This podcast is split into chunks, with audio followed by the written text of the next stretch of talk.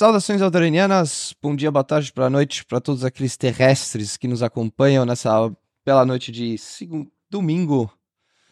Eu sou o Cris e hoje a gente trouxe o Vebs, nosso querido amigo da Sociedade Jedi e do Voz da Força, porque a gente quer comemorar o aniversário de 40 anos de O Retorno de Jedi. E nada melhor do que o nosso amigo Pedro também, grande pensador. Pedro, boa noite. Boa noite, Cris. Boa noite, pessoal, os ouvintes pensantes. Uh, boa noite, Vebs. Prazer ter você aqui de novo. Cara, acho que toda vez que a gente se junta para falar de Star Wars, sempre coisa boa que sai, então estamos muito animados para a gente continuar essa comemoração que a gente vem fazendo aqui no 4 de maio, que é o maio inteiro, até junho, se deixarem. É, vamos falar, fazer muita live para falar de Star Wars aqui hoje, especial Retorno de Jedi, cara. Obrigado pela sua presença. E aí, como é que tá? Valeu pela chance. Na verdade, desde quando o Pensadores de Alderan surgiu, eu me lembro que tinha uma proposta muito parecida com o que eu queria fazer no Vozes da Força, mas aí eu precisei deixar o Vozes da Força popular, porque eu não estava sozinho. Aí quando o Theo, meu parceiro de sociedade, virou e falou assim, poxa, vai estrear um podcast bem da hora, né? Aí eu vi a proposta e falei, cara, tinha tudo a ver com o que eu queria, né? Aí eu sou, costumo dizer que eu sou fã número um de vocês e ninguém vai roubar esse posto de mim, sabe? Quer dizer, a menos que vocês tiverem vossas esposas e elas identificarem como, ó, eu sou fã número um, eu sou fã número um, eu acabo jogando em segundo ou terceiro lugar lá, mas eu gosto demais do, do, do Pensador e vocês não precisam me chamar nem duas vezes, nenhuma nem meia, né? Tipo, escuta, será que sim? é meio é assim aquele, que funciona comigo. É aquele meme do, do Ricardo Jorge, eu acho que é, é fazer live de. Quero. Sim. É, a gente não sabia nem. Na hora que a gente começou a falar com o Levebs aqui, a gente não tinha nem o tema definido, né? O tema do Retorno de Jedi surgiu é, com Sim. uma luva quando a gente viu, pô, tá fazendo 40 anos, a gente queria já começar a falar sobre os filmes, fazer essa espécie de análise com o nosso temperinho dos pensadores, e a gente falou assim, por que não agora? Por que não no próximo final de semana? Por que não Vebs? Então é isso, cara. Obrigado, obrigado demais pela sua presença. É, Eu cara, agradeço. A gente, a gente chamou você aqui, você sabe, mas às vezes alguns ouvintes nossos não sabem. É, você tem um histórico na área, além de fã de Star Wars, né? Você tem o Vozes da Força, participa do Sociedade Jedi. É, você é tem um histórico como professor, né? Você é professor de cinema. É, é, então, acho que quando a gente se propôs a fazer uma análise dos filmes, a gente tinha essa perspectiva de trazer é, não só fãs de Star Wars, mas pessoas entendidas de algum assunto específico. Nesse caso, a gente pensou, cara, por que não olhar para esse filme que é importante, tanto quanto Império Contra-Ataca e Uma Nova Esperança, mas que às vezes não é tão debatido por ser talvez o mais é, frágil da trilogia clássica, né? E a gente pensou, poxa, que legal a gente trazer alguém que tem essa expertise para falar disso e, e é isso que a gente queria falar. Primeiro de tudo, eu queria entender a sua relação pessoal, cara. Como você se relaciona com o Retorno de Jedi? Qual é o papel dele na sua vida, assim? Bom, Vou entregar a idade, mas vi ele no cinema quando saiu. Assistindo Rude Center, São Bernardo, cidade que eu cresci, me, me desenvolvi e tenho orgulho dela. Foi muito interessante parar para pensar que talvez foi depois do Retorno de Jedi que eu tive meu primeiro item colecionável de Star Wars, que era o álbum de figurinha do Retorno de Jedi. Muito bom. Era bem legal porque tinha as figurinhas diferentes, né? Aí eu me lembro até hoje que as figurinhas que mais me chamavam a atenção que eu tinha era do Biker Scout, né? A, a, acho que é um trooper, para quem não sabe, é esse aqui, ó. Ah, eu acho que esse demais. um dos trajes mais lindos, né? Sim. Um dos melhores capacetes, com certeza. É, é lindo demais, assim. E, e aí é, também tem toda uma questão ali de, desse paralelismo com o que ocorre com a guerra do Vietnã, né, do, do Império Americano chegar e os vietnamitas conseguirem se defender com pau e pedra, literalmente. Uhum. Isso vai muito ao encontro de toda a minha formação pessoal de acreditar em revoluções vindas de lugares menores contra grandes impérios. Aí não tem como não gostar de, de, de uma situação como essa, né? E, cara, eu, eu acho lindo porque essa questão da idade é uma, é uma coisa muito específica. Você assistir o Retorno de Jedi criança tem um, um outro apego, né? Eu, eu também assisti muito pequeno, eu não vi no cinema, mas é, antes dos, dos prequels saírem, quando só tinha a trilogia original, eu vi lá a, a, aquela primeira edição especial do George Lucas VHS. Quem tem essa imagem na cabeça, uma capa linda. E é diferente, né? É diferente você ver aquilo. Você tem alguma lembrança? Talvez não pode misturar com, com o Vebs de hoje, adulto, mas de cinco momentos que você olhou para aquilo e falou, cara, que filme incrível. A gente começou um quadro no Pensadores agora que é cinco, top cinco momentos aleatórios, que não necessariamente são é, aqueles épicos de importantes para a saga, tem uma cena muito icônica, né?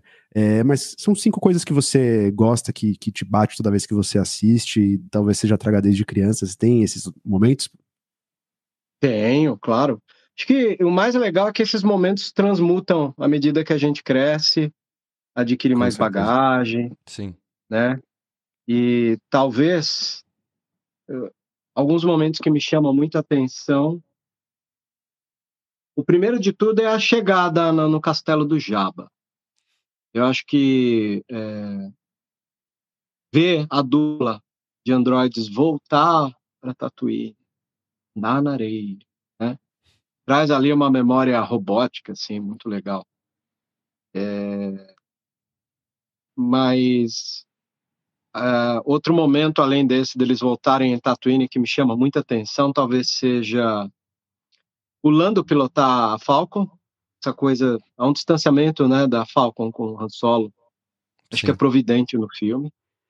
Eu sou muito fã da maneira como os Ewoks uh, analisam o Triple como um deus ali. Ah, eu adoro isso. Coisa do deus dourado, assim, é muito foda, né? Deus dourado que...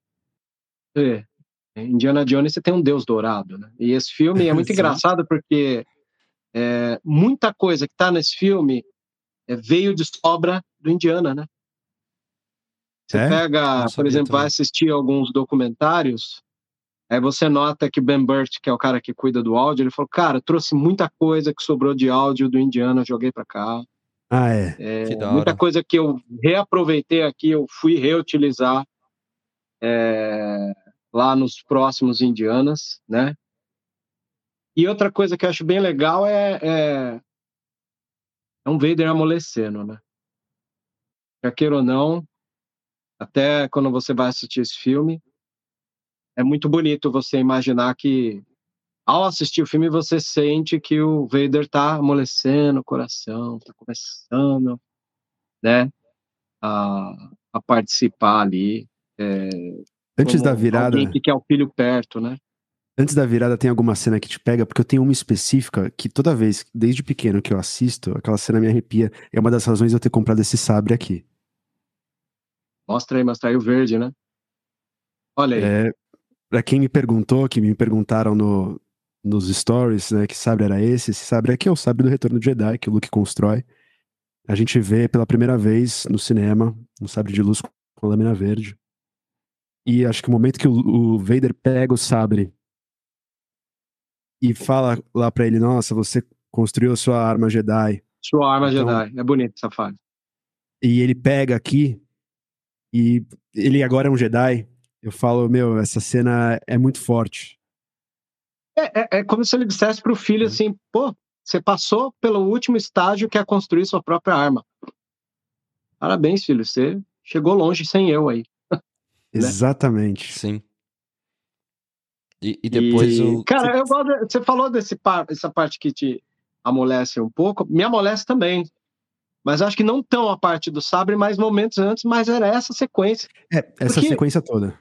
Essa sequência toda ela é bem interessante, né? Eles estão num cantinho, você vê um corredor, se isola só os dois, né? E, e, e aí o Vader tem a chance de fazer o convite para ele, ó, cola aí, meu, vamos dominar aí. O imperador previu isso, né? É o momento que ele não tá perto do imperador, que ele pode, né? E, e o mais legal, ele se entregou, né? Ele se entrega. Sim, ele, ele vai lá. Convicto, o, né? o Vader chega, os caras, ah, esse cara veio se entregar, ele tava com isso aqui. Né? Você assiste até o cara tá com essa arma aqui, você, você assiste, mano, só um cara muito de boa, que se entrega sem o sabre estar tá ali, porque sabia que ia chegar no Vader. Até porque tem uma ligação muito forte com outro momento muito legal, que é quando a Tydirion vai invadir Endor, o Luke na nave, ele sente o pai, o pai sente o Luke lá. Aí, por baixo Sim. dos panos, ele vai liberar a nave. O código é velho, mas eu libero.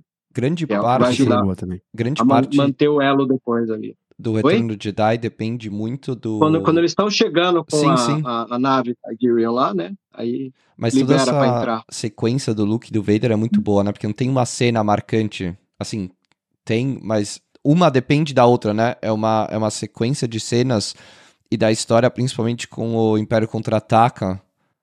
Separa, que eles tiveram os dois, alguns, ou um ano pelo menos, de tempo de reflexão sobre o último encontro, né? Então você percebe isso também na psicologia dos personagens. Isso eu acho muito legal nesse filme, principalmente. Você consegue sentir que os dois é. pararam para pensar sobre o último encontro e amadureceram, refletiram aquele papo, né? É, e aí eu acho que leva, né? Antes da gente falar os nossos top 5 momentos que a gente vai falar essa semana, é, a gente vai divulgar no, nos pensadores aí no Instagram.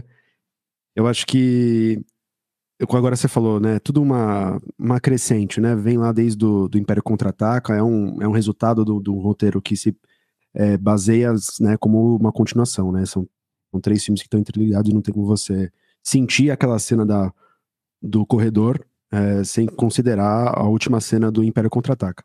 E aí eu, eu penso, a próxima pergunta que eu tinha pensado aqui, é, Vebs, é qual que é o lugar para você do Retorno de Jedi dentro da trilogia original? porque eu sei que tem pessoas muito grandes, um John Favreau da vida, um Dave Filoni, que amam o Retorno de Jedi por isso, né? Por terem visto no cinema, crianças, e, e aquilo foi a porta de entrada para Star Wars, é aquele Star Wars que eles amam. Mas não falando de melhor, né? Qual que. Qual que é não, lugar? É longe, né? né? Acho que esse papo, né, do tipo Difícil. que é o melhor, é uma procura que eu nunca vou entender no fã de Star Wars, né? É. Aliás, boa parte das brigas internas do fandom é uma galera que defende o, a pecha do que ele acha que o que tem em mão seja o melhor, sendo que é um tijolo que vai construir o universo inteiro. Aí eu costumo brincar, né, que se o fã de Star Wars resolvesse estudar cinema, ou mesmo que fosse por um prazer, sabe? Tipo, ah, deixa eu estudar cinema, deixa eu aqui um roteiro, ler um livro de roteiro aqui. Aí ele acaba aprendendo detalhes a mais, que fala, mano, para que, que eu perdi tempo da minha vida discutindo com gente que eu nunca vi na vida, uma porcaria chamada perfil social, sobre o que eu acho que o que eu gosto é a melhor coisa que o mundo pode oferecer, né?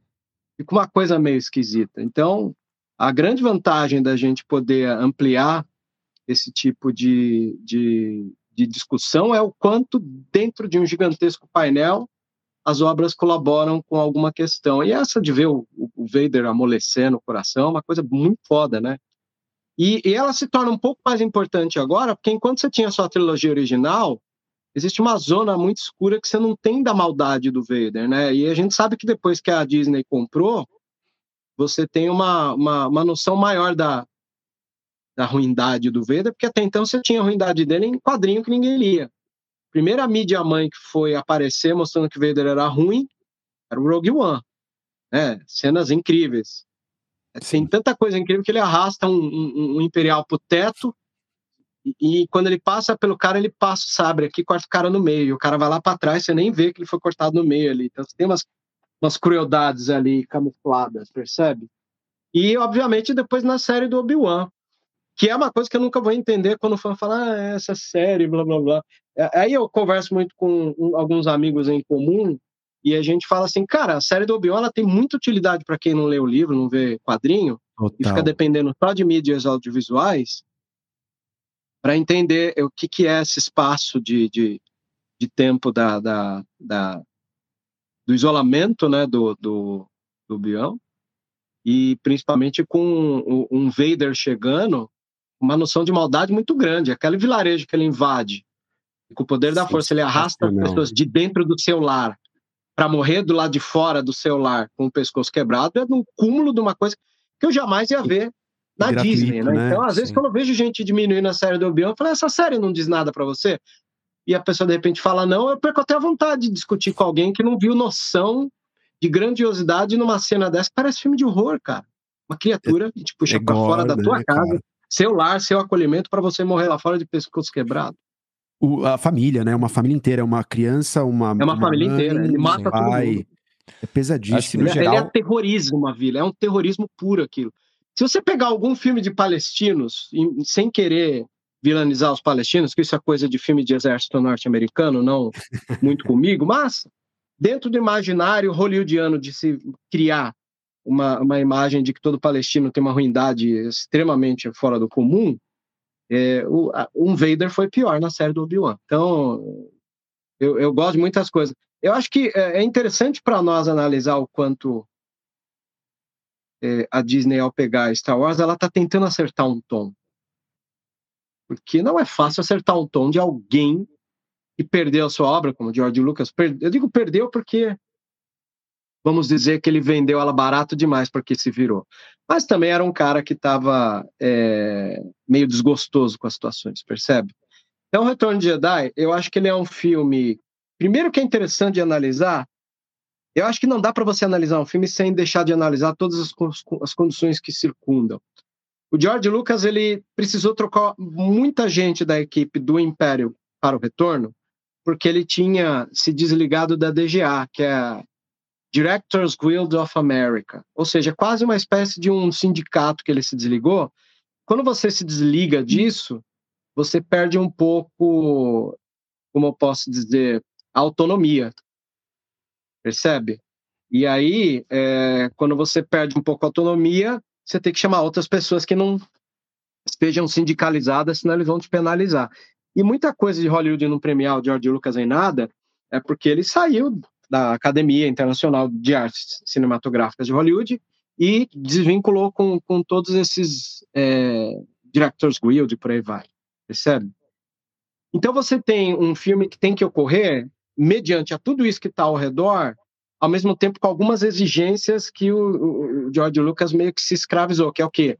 Bom, agora eu tenho que fazer um filme que vai dialogar com a criança, que vai dialogar com o cara mais velho, tenho que ter criaturinhas fofas como os Ewoks, eu tenho que ter a noção do, do, do, do Vader. Então, é muita coisa, como uma espécie de lista, de checklist de coisas que ele tinha que, é um sabe, obedecer. né, cara? Complexifica, é... né, a questão. É, e aí ele tem que obedecer tudo isso. E ainda assim, se você consegue obedecer todas essas questões e manter um filme íntegro lá, cara, você conseguiu sucesso como diretor de obedecer uns, umas políticas de bordeiro que precisa ter e manter o filme intacto lá.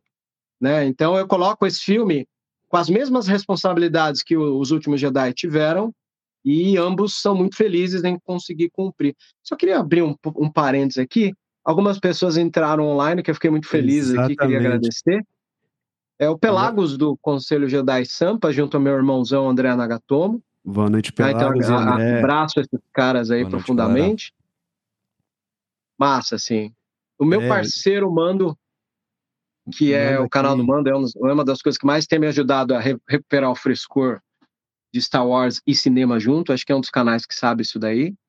Aurora Escarlate, da Aninha. Aninha é minha parceira salvadora lá em Grenade, que faz muita página geral e muita pouca gente sabe.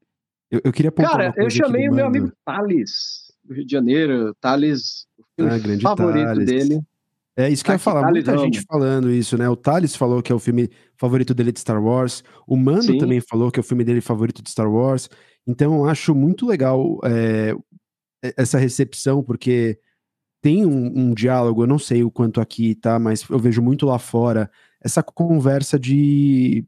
Pô, Retorno do Jedi é o filme mais fraco da trilogia clássica, que é uma trilogia, entre aspas, 1 e 2 é impecável, né? E aí que fica esse debate, essa picuinha do. Ah, tem que escolher um, qual que é o melhor. Eu tenho mais sentimentalismo pelo 1, mas eu vejo o 2 como filme melhor, tudo bem. É, mas, cara, ultimamente eu tenho visto mais esse amor pelo Retorno do Jedi por conta desses caras que vêm assumir e falam assim: ô, oh, Retorno do Jedi é meu favorito. Então. Cara, pensa que ultimamente a gente está vendo muito mais amor por a ameaça fantasma. É isso. Star Wars talvez tenha se tornado uma das obras que mais vira vinho, tonel, essas coisas, sabe? Que precisa de tempo para a galera assimilar e falar. Exato. Peguei pesado com esse filme lá. Estão né? falando que você canonizou aqui o Vader Coração de Manteiga, aqui a Aurora Escarlate. Ah! cara, se as frases gostam. Cara, tem uma frase que eu dou. Ah, o, o, o Roberto Torviso, Roberto, nosso brother lá da, da Enclave da Pouco tá aqui também. Queria mandar abraços enclavistas. JP, meu Salve, parceiro de vozes. JP, não pode deixar de dar aquele beijão na bochecha. se eu alcançar ele, porque ele é um homem zarrão de dois metros. Mó jambrelão ele. Cara, e a Gabizinha, cara, a Gabizinha, não tem nem o que dizer. Aliás, eu vou fazer um, um paralelo. A Gabizinha, ela comentou que o favorito dela é o episódio 3, né? Revenge of the Sith. E, e tem muito paralelo entre os dois. Tem, opa. E eu já vou fazer isso daí, além de mandar um beijão aí pra, pra Gabizinha. Minha salvadora de Genshin Impact. João Pedro falou que é o segundo favorito de Star Wars, só fica atrás da Vingança do Sith. Então tem dois, duas pessoas aqui que gostam muito de Vingança do Sith, e é o que você falou, são filmes que se relacionam dentro daquela lógica então, então... de reaproveitamento, né? O título é, é reaproveitamento, né? A Sim. gente, enfim, chega lá. Mas obrigado todo mundo, antes de tudo, uh, quem tá aparecendo aqui, quem tá mandando um salve. É sempre bom ter vocês. Mandem aí suas perguntas, seus comentários que a gente vai respondendo aqui ao vivo na live, viu? O Lil Lucena também, um abraço aí. O favorito dele é a Ameaça Fantasma por causa da luta do contra o Maul, Duel of the Fates. Hein? É, Cara, vou pôr um paralelo aqui do, do episódio 6 com, com o episódio 1. Aliás, os dois filmes são muito parecidos, sabe por quê? O Lucas, o último filme que ele tinha dirigido antes de voltar com a, a Ameaça Fantasma tinha sido Império Contra-Ataca. Ele ficou 20, 21 anos sem dirigir. Aí ele falou, cara, vou voltar a dirigir. Acho que, se não me engano, ele viu Jurassic Park, depois acho que ele viu aí, não lembro ao certo. Aí ele falou, vou voltar com Star Wars. Estou uhum. preparado. Ele já tinha feito os remasters da trilogia clássica. Vou voltar com Star Wars. E aí, cara, o jeito que ele volta a dirigir depois de 21 anos, era um velho que podia estar enferrujado. Cara, ele volta igual ele tinha feito no, no, no Retorno de Jedi, porque chega no final do filme, o filme se divide em quatro narrativas e é uma espécie de orquestra. Todos os personagens em algum momento se dão bem, todos se dão mal junto. E aí essa narrativa obedecida em quatro. E assim, quando um diretor dirige quatro segmentos e não deixa a peteca cair em nenhum dos quatro, lembra aquela coisa do cara que fica girando um prato aqui, ó, volta, gira aqui, gira aqui, gira. Se o diretor faz isso com narrativas, cara, ele segura o filme, ele segura o espectador, e isso é ser um bom diretor. E pouca gente entende quando vai julgar que George Lucas dirige mal, é por causa dos diálogos, né? George Lucas sempre teve um compromisso muito grande dizendo que Star Wars é para pré-adolescentes de 12 anos. Então, boa parte dos roteiros dos filmes dele vão ficar para perto de 12 anos. Mas um bom diretor é quando ele tem essa noção, e essa noção que George Lucas tem, porque ele mesmo dizia: olha, eu sou um diretor por acidente, porque eu gostaria de ser mais montador. Mas pode falar, Pedrão. Eu, eu ia falar que a, a própria Gabi já lançou uma pergunta aqui, e ela tá difícil porque ela toca num lugar importante. Mas antes, falando oh. sobre o comentário da, da, da, dos diálogos, tá aí uma coisa que eu não criticaria tanto o George Lucas, tá? Porque eu, aí, a minha experiência como ator, tem uma frase do Ian McDermott, eu acho que ele fala sobre como transformar aquele, aquelas frases tão duras do imperador no episódio 6, né, tão toscas, é de vilão que se você fosse olhar parece um vilão unidimensional, é muito simples, né, ele é um mal encarnado e tal. E aí falar aquelas coisas, então, você fazer aquilo soar crível carece de um bom ator. Passa por um bom diretor, etc, mas um bom ator consegue pegar uma fala ruim e transformar numa fala boa. E aí uma entrevista do Sam uh, Witwer, fazendo a voz do, do Palpatine em é, Rebels, eu acho, ele fala sobre isso também. Ele fala que ele viu aquelas falas e ele falou: Meu Deus, como consigo é, soar crível? É, como o Ian McDermott faria aqui? E eu acho que tá aí o pulo do gato. O, bom ator ele vai fazer aquele diálogo duro ser mais palatável. E o que o Ian McDermott faz, o Imperador, é incrível.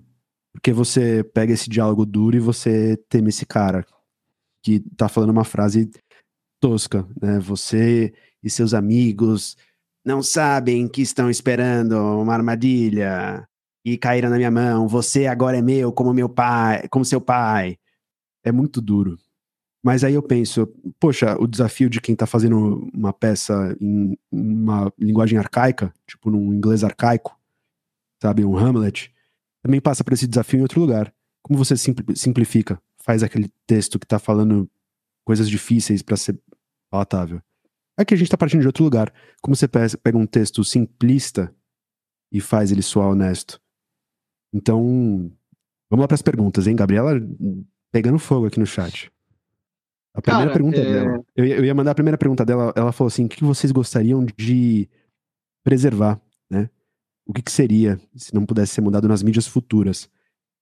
Eu acho cara, que é um mas debate. precisa a gente mudar, cara? É isso que eu ia falar. Eu não, eu não, eu não gostaria que mudasse nada, né? Eu acho que tudo, se pudesse ser preservado, e aí envolve um debate que eu quero ter com você lá no final, mas acho que implica depois de a gente amarrar tudo, é sobre as edições especiais do George Lucas. Eu, Ah, sim. eu, eu tenho um problema enorme com isso. Eu gostaria que fossem preservadas as versões originais. Mas Retorno de Jedi É, eu acho que se todos tivessem acesso às originais, seriam interessantes também. É isso. Ajudaria mais. né? Então, Sim. se eu pudesse preservar alguma coisa em Star Wars, seria o que você falou: ter acesso às mídias originais, a, a- a- o lançamento do cinema de 77, de 80 e 83, assim como foi visto. Sem efeitos novos, sem mudarem a música. A gente entra nesse A debate gente- aí, mas essa é a minha resposta. Ter a oportunidade de ver isso hoje, é isso? É, Ah, em vez a de gente ter essa- a versão que tá no Disney+, por exemplo, a gente poder ter a versão original... Sim, eu acho que é isso verdade. poderia ter sido preservado. Mas isso tá contratual. O George Lucas pediu pra nunca mais voltar nisso. E, e a É. versão dele é a versão que existe. É a que tá lá. Você, É, tem algumas pessoas que disponibilizaram em maneiras não usuais o acesso ao material. Né? Desespecialization, alguma coisa assim. Eles The colocaram. Specialized Edition do Harmony. Despecialize, é esse aí. O pessoal acha por esse nome. Ah, mas Eu, eu gosto do tom da areia no episódio 4 nessas versões antigas. Houve uma correção cara. de cor ali, né?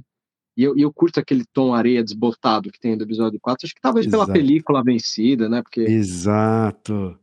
quer dizer, O verde tá do vencida. sabre, tudo é Tem um diferente. tom ali, um Sim, sim. charme. ali. Mas o, é que aí também a questão. O que eu não me incomodo muito menos do que o Pedro, por exemplo, não sei você, a gente não conversou sobre isso, das adições. O George Lucas é um cara que tá fazendo um filme na frente do tempo dele, né? Então as, as Sempre, edições, né? depois a gente fala disso, né? É coisa que ele queria ter feito lá e não, não deu, tecnologicamente, É. né? Então eu entendo ele como autor de falar, eu tive que fazer em dois tempos, né? Então, é, eu quero que a, a versão final seja a que fique para sempre, não a, a versão metade, né? Tipo, uma defesa em dois tempos, vamos dizer assim, eu quero que fique a do segundo tempo e não a do primeiro, né? Mas a gente chega, Uhum. chega nesse debate mais pra frente. Tá, Que eu que vou você responder então as perguntas aí, da Febres? Gabi. Diga. É isso mesmo. O que, que você teria preservado, que você gostaria de preservar? É, então, eu não mudaria nada. Igual, por exemplo, eu acho muito engraçado porque a gente tem o cinema, é uma obra cultural, que ela é uma espécie de é, resultado das inquietudes de um diretor perante um tempo, né? Se Star Wars foi uma maneira do George Lucas extravasar o que ele viveu ali na, nessa era de 70, 60 para 70, Vietnã, escândalos de Watergate, resultou numa trilogia como Star Wars, então é, é daquele jeito que tinha que ser. Então, igual uma vez eu vi, os caras colocaram a treta do Obi-Wan e, do Dar- e do Darth Vader se fosse na linha da prequel. Eu odeio Uma coisa meio Circo do Sulé, assim, sabe? Eu, eu não Eu acho muito legal isso.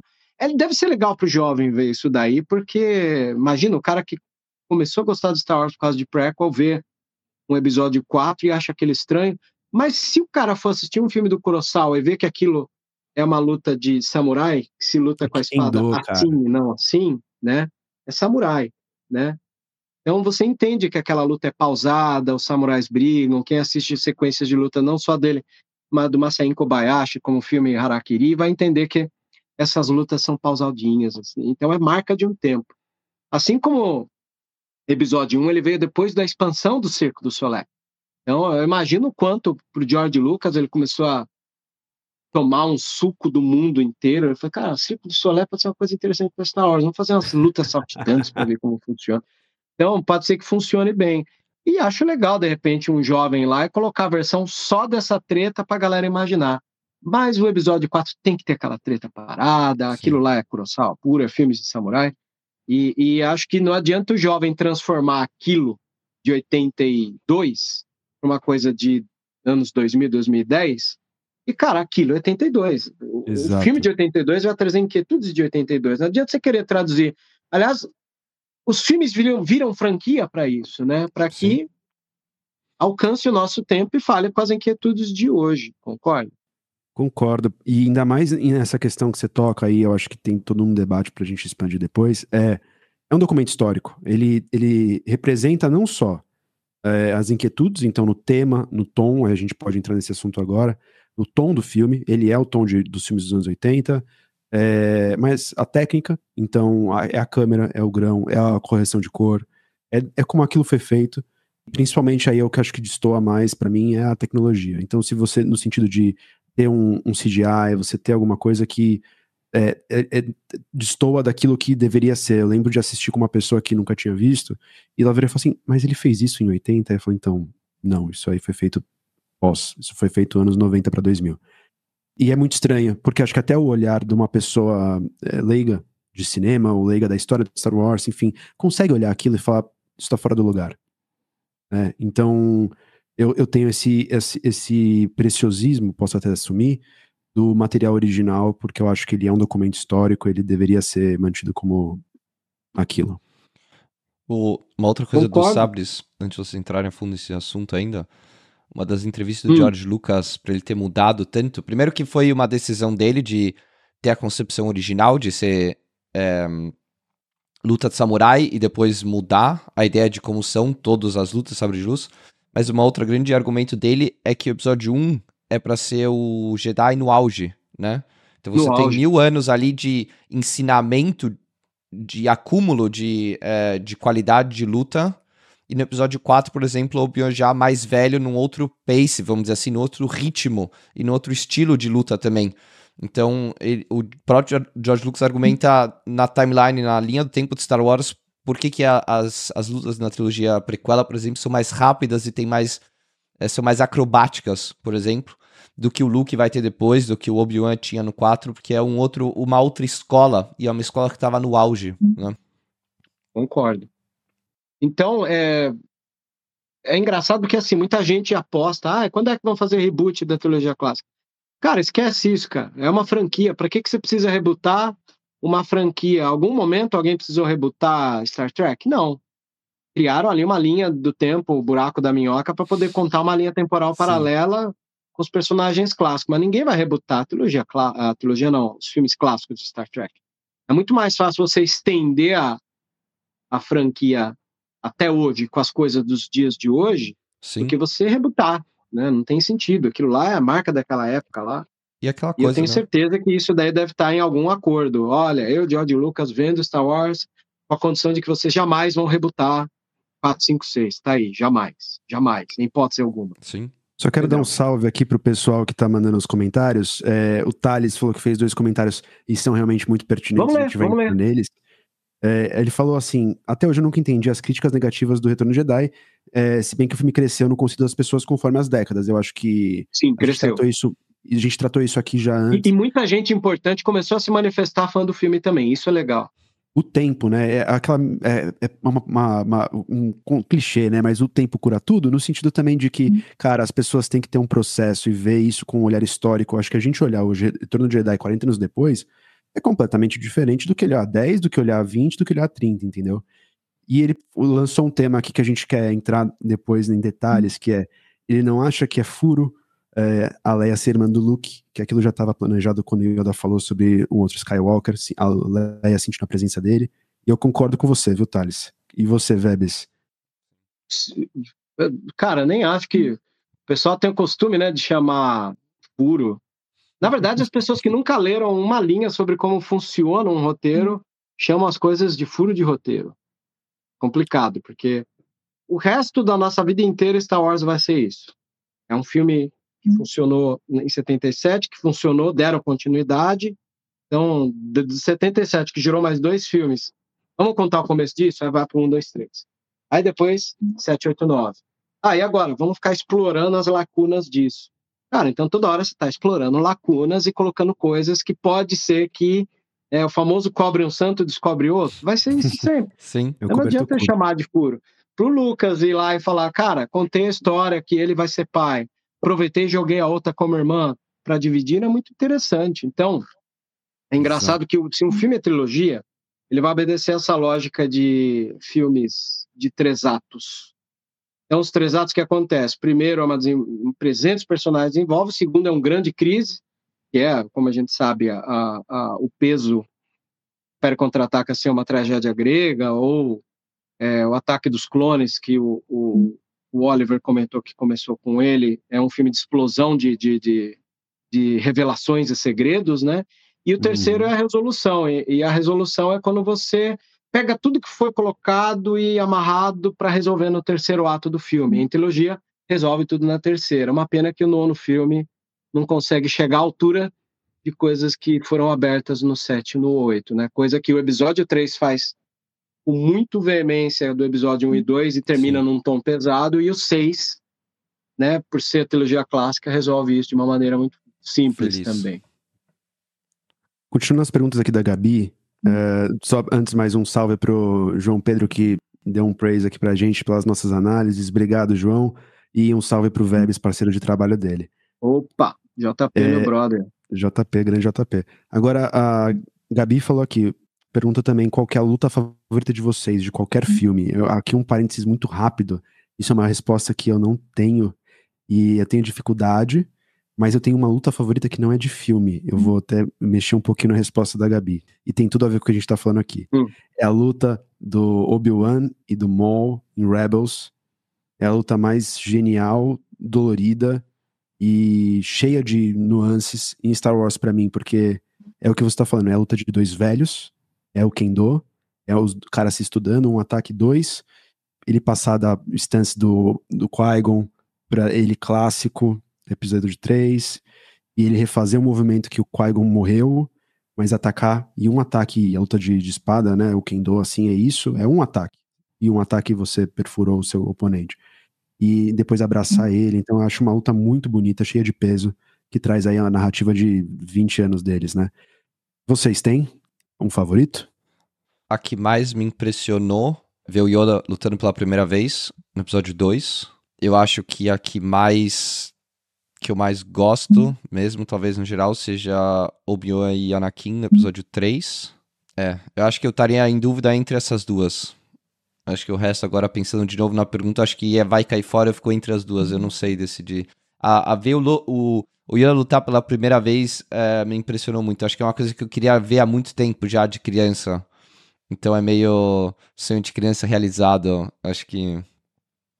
É isso. E você, Vebs, tem uma luta favorita? É possível a gente.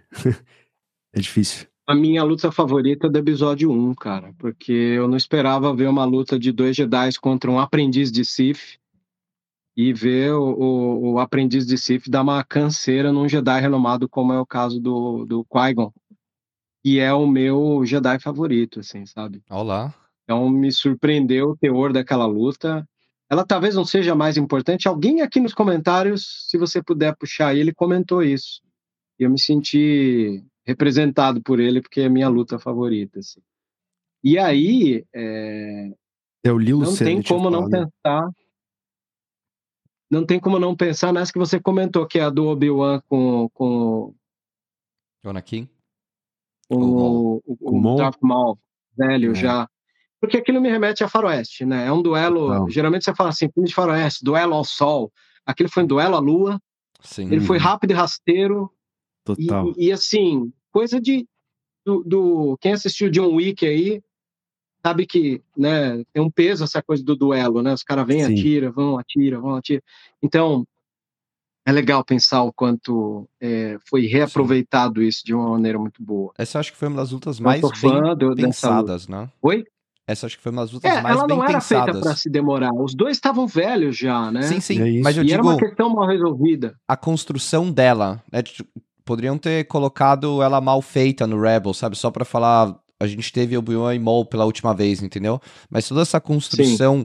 por isso você tá por, por todo esse cenário, você tá falando que o Pedro falou que ele o, o Obi-Wan sai da forma 3 dele para relembrar na forma 1 que é a do Qui-Gon, para iludir o Maul de eu vou abrir meio que a porteira e, e né, é lure, né, aproximar ele para ele ir pro ataque, para depois ele mudar a forma em cima da hora e, e, e, dar o golpe, eu acho que foi tudo muito bem pensado. Acho que talvez é, nesse também, é, bem lembrado dessa luta, talvez seja uma das mais bem construídas das, das mais novas, pelo menos, né? voltando aqui para os comentários do pessoal, eu queria deixar um salve também para o Oliver Alves, nosso amigo. Ele começou a assistir pelo 2, mas da trilogia clássica o favorito dele é o 6. Olha aí, ó. A gente tá trazendo muitos fãs de Retorno de Jedi aqui para para se libertarem e falarem enquanto amam, né, cara? Porque isso é interessante, né? É, é a, essa meio engraçada no fandom de Star Wars é isso. Você precisa ter, tomar tua coragem para falar uma opinião impopular, né? E eu acharia que o episódio 6 seria uma opinião impopular, mas tô vendo aqui que muita gente fã de episódio 6, que bom. O Ricardo Kamikaze também mandou um alô, falou, Ricardo. A Gabi aqui falando que ela não pode nem ver um CGI ruimzão que já ama. e, e, ela comentou um negócio muito interessante que eu tava pensando aqui, né? O pessoal pedindo reboot depois que a Ray beijou o Kylo. Eu penso, cara, essa reedição... A pergunta da Gabi dá pra grudar com a pergunta do Andrezão Nagatoma aqui. Exatamente. Essa, essa história de, de reedição, essa história de reescrever, é, de revisitar talvez o conteúdo, Star Wars tem uma, uma coisa dupla, né, com isso. Primeiro tem a, a edição do George Lucas, que é fato ele voltar a revisitar a obra e mudar um documento histórico, que eu acho que é um, outro problema, e aí a gente vai falar de cinema enquanto técnica e etc. Uh, e o que, que é propriedade intelectual. E aí tem o problema de Star Wars, problema não, né? Mas é, é, eu acho que uma qualidade, que é você poder ir lá e revisitar o conteúdo e colocar coisas novas nas é, frases e produzir conteúdo que vai ampliar aquele filme e tal, que vai, às vezes, sanar o que, entre aspas, né, as pessoas estavam acusando que é um, um, problema de plot, né, um, um, um é, furo, como você falou, né, mas é, algumas vezes vai melhorar uma coisa que era, entre aspas, fraca no roteiro, que era só uma nota de rodapé, e aquilo vira né, um ponto importante no, no na história. É, eu, eu acho isso aqui um, um absurdo, uma afronta, essa ideia de que alguém pode ir lá e reeditar um produto pior ainda, um story beat tão importante quanto, por exemplo, o beijo é, da Ray e do Kylo. O que, que você acha, Vebs? Cara, você usou um termo muito legal do Revised, porque quando o George Miller foi lá e lançou Mad Max Fury Road, ele não fugiu do que estava no Mad Max 1, 2, 3, né? Ele manteve o Rockatansky lá, colocou ele com o cinema atual. Cara, um momento histórico da minha vida, cara. Minha filha tá me vendo em live, cara. Vocês têm ideia? Ah, que lindo! Maria Luísa tá aqui online assistindo live, ela foi me chamar inusitadamente aqui para minha costumeira live de final de semana com ela. E aí eu expliquei para ela aqui no Skype, oh, tô numa live, você quer assistir? Ela falou, quero. Ela tá assistindo, então é um momento histórico da minha vida, assim. Incrível. Arrepiei aqui. Beijo, Maria Luísa. É. Ela cremejou o olho aqui, mas retomando, ah. retomando, retomando. O, o Revised, ele te garante, ele te garante você voltar naquele universo com os olhos daquele momento, né? O Mad Max foi isso. Mad Max ele é uma retomada de, de, de universo feito em 2015 ali, 2014. Então, acho que uh, as pessoas podiam entender como o Revised ele é importante, né? Você tem um monte de banda fazendo Creedence, Clearwater, Revised. Você tem Flatwood Mac, Revised. Então, por que não ter... É, por que não ter... É, Dead também... também né? É, então, por que não ter com filmes também? O, é, é, é delicado, o né? O próprio cara? James Cameron, ele tá contando Avatar, que é uma velha história, o colonizado versus o colonizador, a tecnologia nova. É episódio 6, né, cara? Eu quero muito entrar nesse, nesse tópico aqui. É. E, e, já que a gente tá falando de tecnologia de Revised, vamos falar um pouco, bota aí, o, o Pondor, Exato. vamos transformar essa live em aula aqui. Vamos, vamos falar do, do, uma das coisas que o George Lucas é engraçado, George Lucas é um diretor que ele comenta assim: eu sempre tive mais aspirações como montador do que de diretor. E quando ele diz que chama o Marquand, que tinha sido um criador de um filme maravilhoso que chama O Buraco da Agulha, ele fala: Marquand, vem aqui. Aí o Marquand ele tinha feito um filme, Buraco da Agulha, sobre um espião nazista que descobre informações sobre o dia D, mas naufraga ao tentar escapar com o segredo da Inglaterra e vai parar numa ilha escocesa onde se apaixona por uma mulher casada. É, um, é uma situação assim de reviravoltas incríveis. Aí esse filme chamou a atenção do Lucas e falou: Cara, vem comigo. Aí o Marco falou: Cara, mas eu nunca fiz filmes de tecnologia. E aí? Você não relaxa. E na hora que você estiver dirigindo, eu vou estar junto. Então, o Lucas estava junto da gravação. Aí ele foi mostrar técnicas como o mate painting, para a gente uhum. entender melhor, para o espectador que não tem ideia de como eram feitos os filmes nessa época. Vamos entender o mate painting, então, Condorf? Pedro, bora, você... Bora lá? Olha lá. Cara, para quem não sabe, essa aqui é uma aula do Ivan Ferrer. Ele deu aula comigo na Embi Morumbi, no curso de cinema, tá? O glass painting, para quem não sabe, é um efeito especial que se utiliza muito de vidro, tá?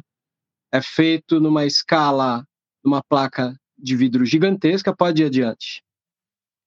Só um parênteses aqui do matte painting, né, Sim. né, cara? É uma coisa muito de Star Wars que as pessoas não sabem, né? No, no, no episódio 1, 2 e 3, né? Quantos cenários de matte painting fazem parte, eu não sei, a gente não, não teve essa conversa ainda, não vi a sua aula, mas é uma coisa que eu gosto particularmente demais na linguagem de Star Wars, né?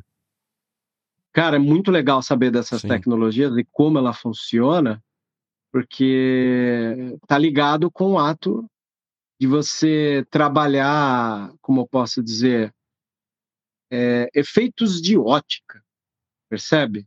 Então, nas antigas mágicas de palco, quando você tinha antes do cinema acontecer na França, todo tipo de espetáculo rolava em auditórios com formato de uma sala de cinema. Então, o vidro era colocado a 45 graus, né?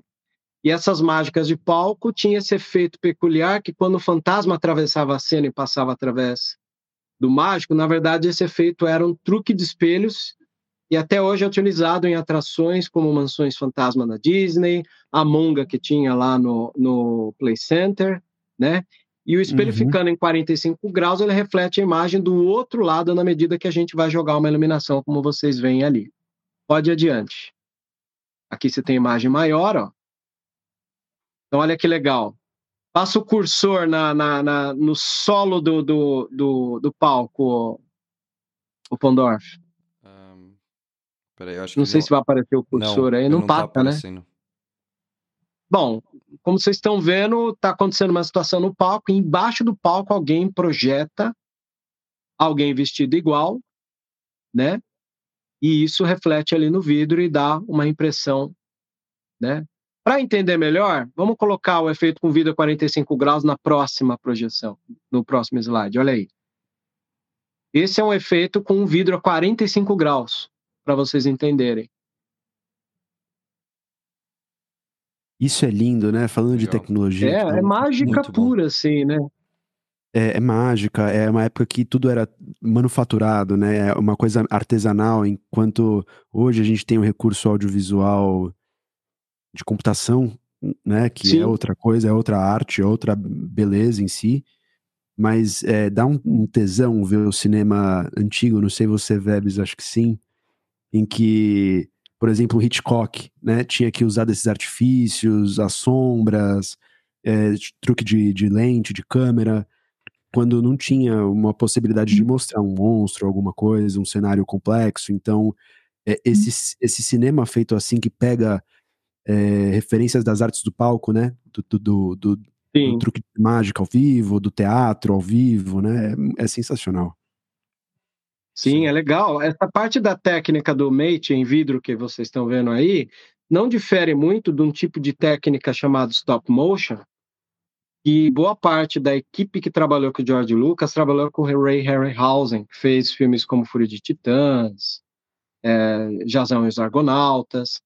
E quando você vai colocar um Jabba numa plataforma onde ele coloca seis pessoas dentro, uma movendo a boca, outra movendo os braços, um anão movendo a cauda do, do jaba, aí você vai descobrir que boa parte desses manuseadores de marionete que manusearam o jaba eram pessoas que manusearam os Muppets nos filmes do Jim Henson. Você ah, vê como é. os profissionais Legal. são os mesmos profissionais trabalhando com a sua expertise dentro de uma outra proposta no filme. Quando você vai assistir a série do Boba Fett e o Boba briga com aquela criatura que sai da areia, cara, aquilo tem uma semelhança incrível, assim, é o mesmo monstro dos filmes do Harryhausen primeiros, né? Ele, ele retoma até a aparência ali como forma de homenagem. Então, esse tipo de, de... E detalhe, o cara que fez esses efeitos de stop motion pro, pro Império, pro Retorno de Jedi, é o Phil Tippett, que tá vivo até hoje. Inclusive, em 2020 ou 2021, tem um filme de animação que chama Mad God, que é maravilhoso. Para mim, foi o melhor filme do ano, assim, quando ele estreou. Uhum. E é um stop motion, usando a mesma tecnologia que a gente usava, usava na década de 60 e 70. Então, ver essas, essas situações serem recolocadas, é, entender todo esse mundo dentro de um mundo do cinema ajuda pra caramba. Pode ir pro próximo é, slide, ó. Bora. Então a gente viu esse vidro que tá aí, ó. Pure Gorilla, que aqui no Brasil virou Monga, né? Era a mesma tecnologia. Então, uh, esse tipo de tecnologia de cinema, o Fritz Lang usou, vamos colocar a próxima aqui. Para quem não sabe, Fritz Lang ele é famoso porque ele fez o filme Metrópolis. Metrópolis, que é aquele da Maria que vira um robô e tal, da qual o C-3PO é um pouco baseado na Maria, né? Então tá aqui, foi um sistema desenvolvido Shuftan Process, né? É, um sistema desenvolvido por cineasta Fritz Lang, para mim, tudo que a gente falou, igual você citou o Hitchcock, boa parte do Hitchcock semestre do suspense é porque muita coisa, quem abriu a porteira tinha sido Fritz Lang, né? Uhum. E aí o seu uso mais notório aí de shift and process é no Metrópolis, no efeito de deriva do, da pintura de vidro. É colocado o espelho na frente da câmera. Esse espelho tem uma inclinação de 45 para a esquerda ou para a direita, tá bom? E parte do espelho era movida com ácido, ficando então transparente. É igual aqueles espelhos velhos que desmancham, com uma mancha uhum. preta e tal, né? Pela parte transparente, a gente vê os atores e parte do cenário. Pelo restante, que é ainda é espelhado, a gente vê uma miniatura refletida. Então, esse tipo de efeito era utilizado para inserir pessoas em miniaturas. Então, é considerado um efeito em câmera. É um processo manual. Quando vem uma galera falar, ah, não, eu gosto de tal filme de efeito especial, que tem efeitos manuais. Isso é um efeito manual. Dá uma olhadinha no próximo slide, esse próximo slide mostra que a câmera está pegando parte do, do espelho aqui e a escala remodelada no refletido. Isso são cenas de uh, Metrópolis. Metrópolis e aí a gente pode ir. Deixa eu só abrir um é. parênteses para fãs de música aqui. Metrópolis, inclusive, é referência do Radio Gaga, do Queen. Olha aí. Clipe e... do Queen toda a estética da, daquele clipe, que também passou para a estética do, do álbum The Works, passou para a turnê de 85 do Queen, que foi ser referência depois para Lady Gaga, muitos anos depois, para ela se chamar Lady Gaga. Tem toda essa pois é. referência é. que vem lá do, do Metrópolis, do Fritz. Ó, uma coisa desencadeia várias, né? Uh, Pondorf, vai na página 16, acho que são duas depois dessa, a gente vai ver a aplicação do Mate Painting aí, ó. Uh, a projeção em vidro do glass painting, que é a inovação do, do mirror painting, está aí. Ó. Um projetor é colocado atrás de uma tela pintada vazada ou não, e a tela pode ter um tecido para simular essa paisagem. E o vidro vazado com os efeitos obtidos ao lado. Para os efeitos de janela e partes vazadas, pode ser montada com vidro jateado ou coberto com um difusor de iluminação. E aí, próxima aí, coloca aí a imagem a projeção de Retorno de Jedi. Muito bom. Eu amo a Vila e dos Ewoks. É, essa vila aí é toda colocada em glass paint. Acho que pode ir para o próximo. É bem interessante, viu? Oh, o Thales comenta que... aqui que o Max do Entreplanos tem um, um vídeo que ele explica matte paint, então vale a pena. As explicações do Max são sempre simplórias para quem tem dificuldade de compreender, então vale muito a pena. Muito bom. Eu, eu acho muito bom o Retorno do Jedi, porque ele vai abrir essa discussão para em vários pontos. Eu acho incrível se abrir com essa explicação de matte painting. Vai tocar no lugar que é a, é, a revisitar as obras e, e mexer nelas. Uh, tem algumas edições do Retorno do Jedi que me machucam. Por exemplo, umas que tiram matte painting. Depois a gente fala disso. Claro. Só para concluir, então, juntando a pergunta da, da Gabi, né, que ela comenta aí, pessoal pedindo reboot. Aí eu, eu tenho uma pergunta do Andrezão que fala que, que a indústria, será que não é ela que está impulsionando essa vertente de mudar clássico, que, tem, que quer rebutar alguns clássicos? Além da marvelização que é, pode chegar para ameaçar, eu junto essas três perguntas no que o Scorsese reclamou, né? Quando o Scorsese vai lá e reclama que o cinema pode virar um parque de diversão, é justamente que ele tem medo que diretores como ele, que não são diretores que trabalham com franquia, chega para Hollywood e fala assim: e aí, quero fazer um filme. A Hollywood fala: beleza. Você quer fazer seu filme? Quantas partes vai ter? Ele vai falar: não, tem que ter partes. Eu não trabalho com franquia. Eu quero fazer filmes. Quero fazer filmes, contar histórias. Eu não, eu não, eu não quero ficar preso a uma franquia. E a franquia é a velha história, né, cara? Você entra numa franquia com o mercado de Hollywood atual, você tá arriscado ser massacrado, porque a gente primeiro parece que às vezes a gente alimenta um público nerd e é, é disposto a ter duas atitudes: armar ou odiar. No ato de amar ou odiar, se você escorrega, você não tem perdão, né?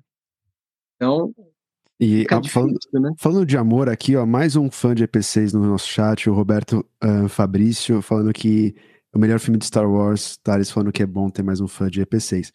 Cara, é, esse problema Muito a gente é, vai tocar em Star Wars todo momento, né? A gente falou isso inclusive na última, é um, na última live.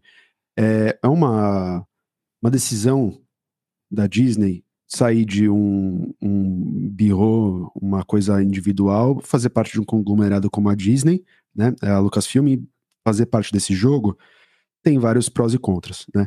E, e esse é o momento histórico que a gente tá, né? Momento de cultura do remix, é fazer reboot, é fazer é sequência de filme antigo.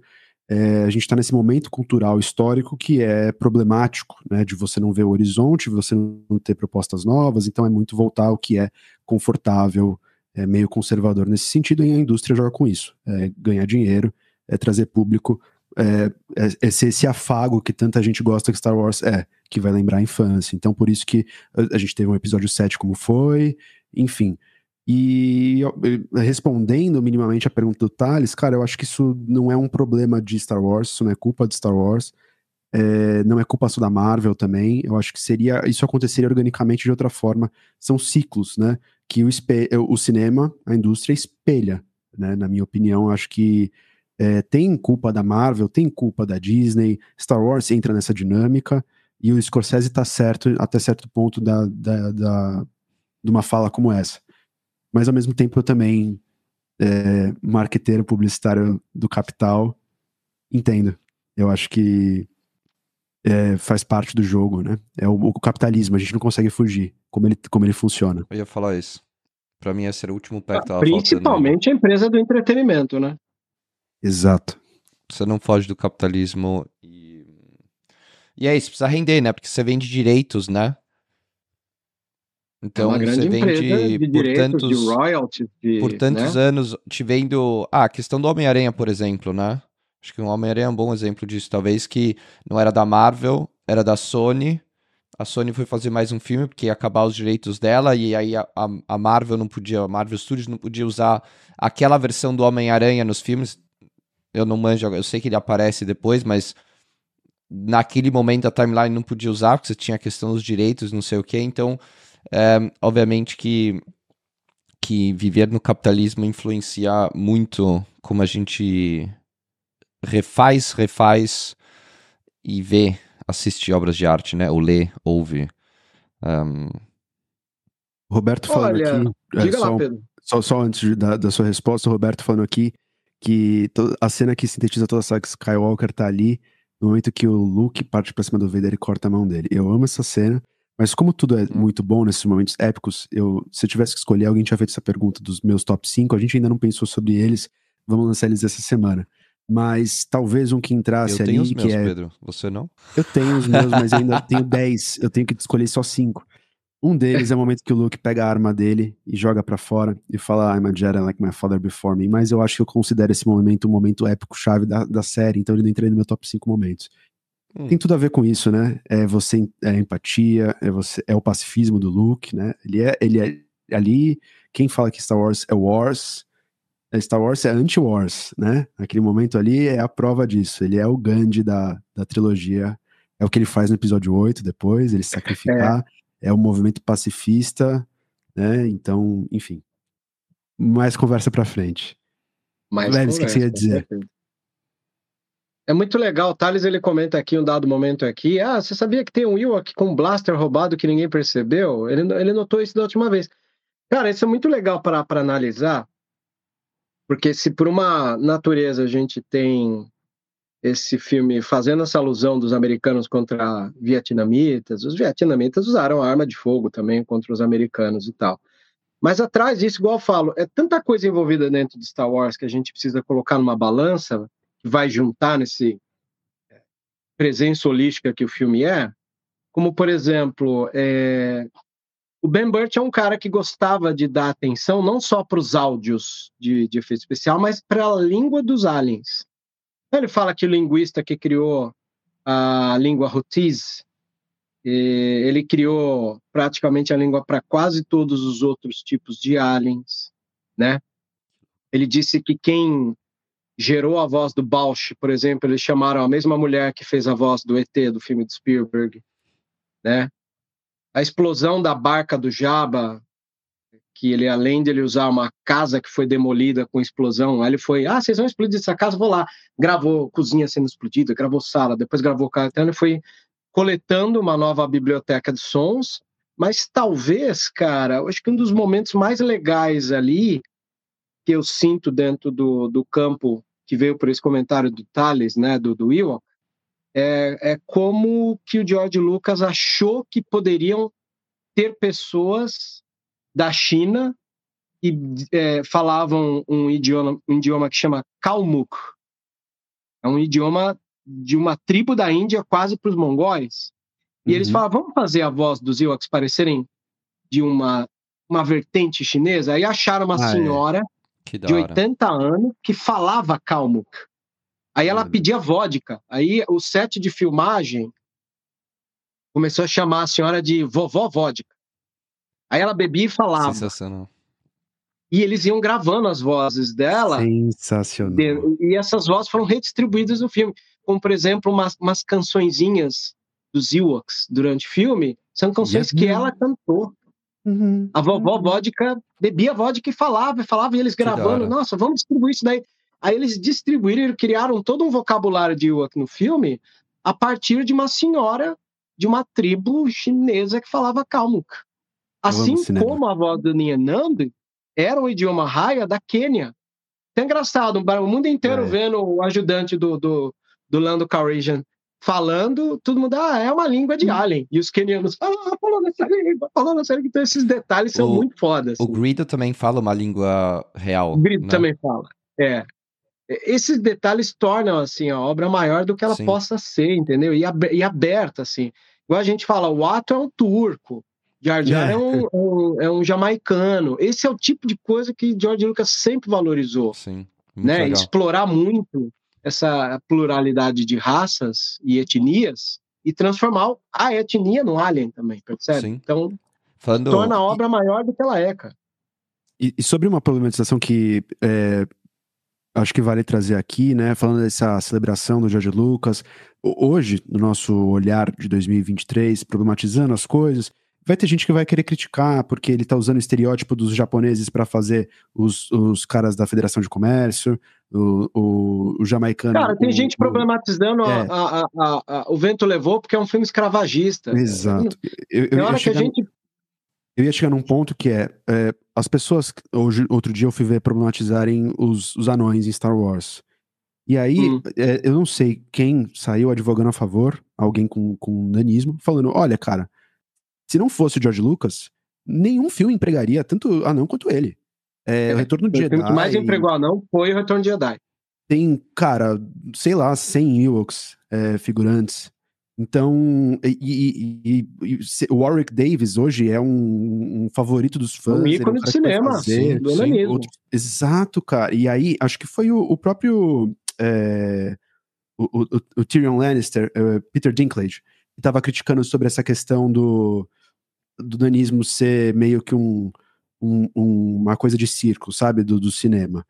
Mas que é isso. aí outras o pessoas. Dinklage, se eu não me engano, ele tem um filme que chama O Agente da Estação, que ele brilha e ofusca todo mundo ao redor dele no Agente da Estação. E ele deu uma nota sobre essa, do tipo, cara, meio que não, não me chamem para fazer papéis porque é isso, sabe? E aí entrou a problematização da internet, pessoal do, do Twitter, etc., indo falar sobre outros filmes, indo falar sobre Warwick Davis, indo falar sobre Retorno de Jedi. Então eu acho muito legal um filme que coloca, por exemplo, uma cena que para mim, aí, eu acho que essa vai entrar no meu top 5, pode notar. A morte do um dos Ewoks que vai lá, o... o Pô, aquilo dói, cara. O, o outro é ele levanta ele. de uma explosão, ele vai lá, cutuca, É uma das né? mortes mais ó, lindas do, do Star Wars inteiro, entendeu? E, pô, Corta o ele coração, deixou, né? Sim, ele sim. deixou lá uma cena pra ele protagonizar, entendeu? É, Eu, eu não lembro se o Batalha de Endor veio depois ou antes, mas a morte do Chukatrak, lembra que era o, Ewok que joga, jogava as machadinhas? Ele morre também, Hum, desculpa pra quem não viu aí.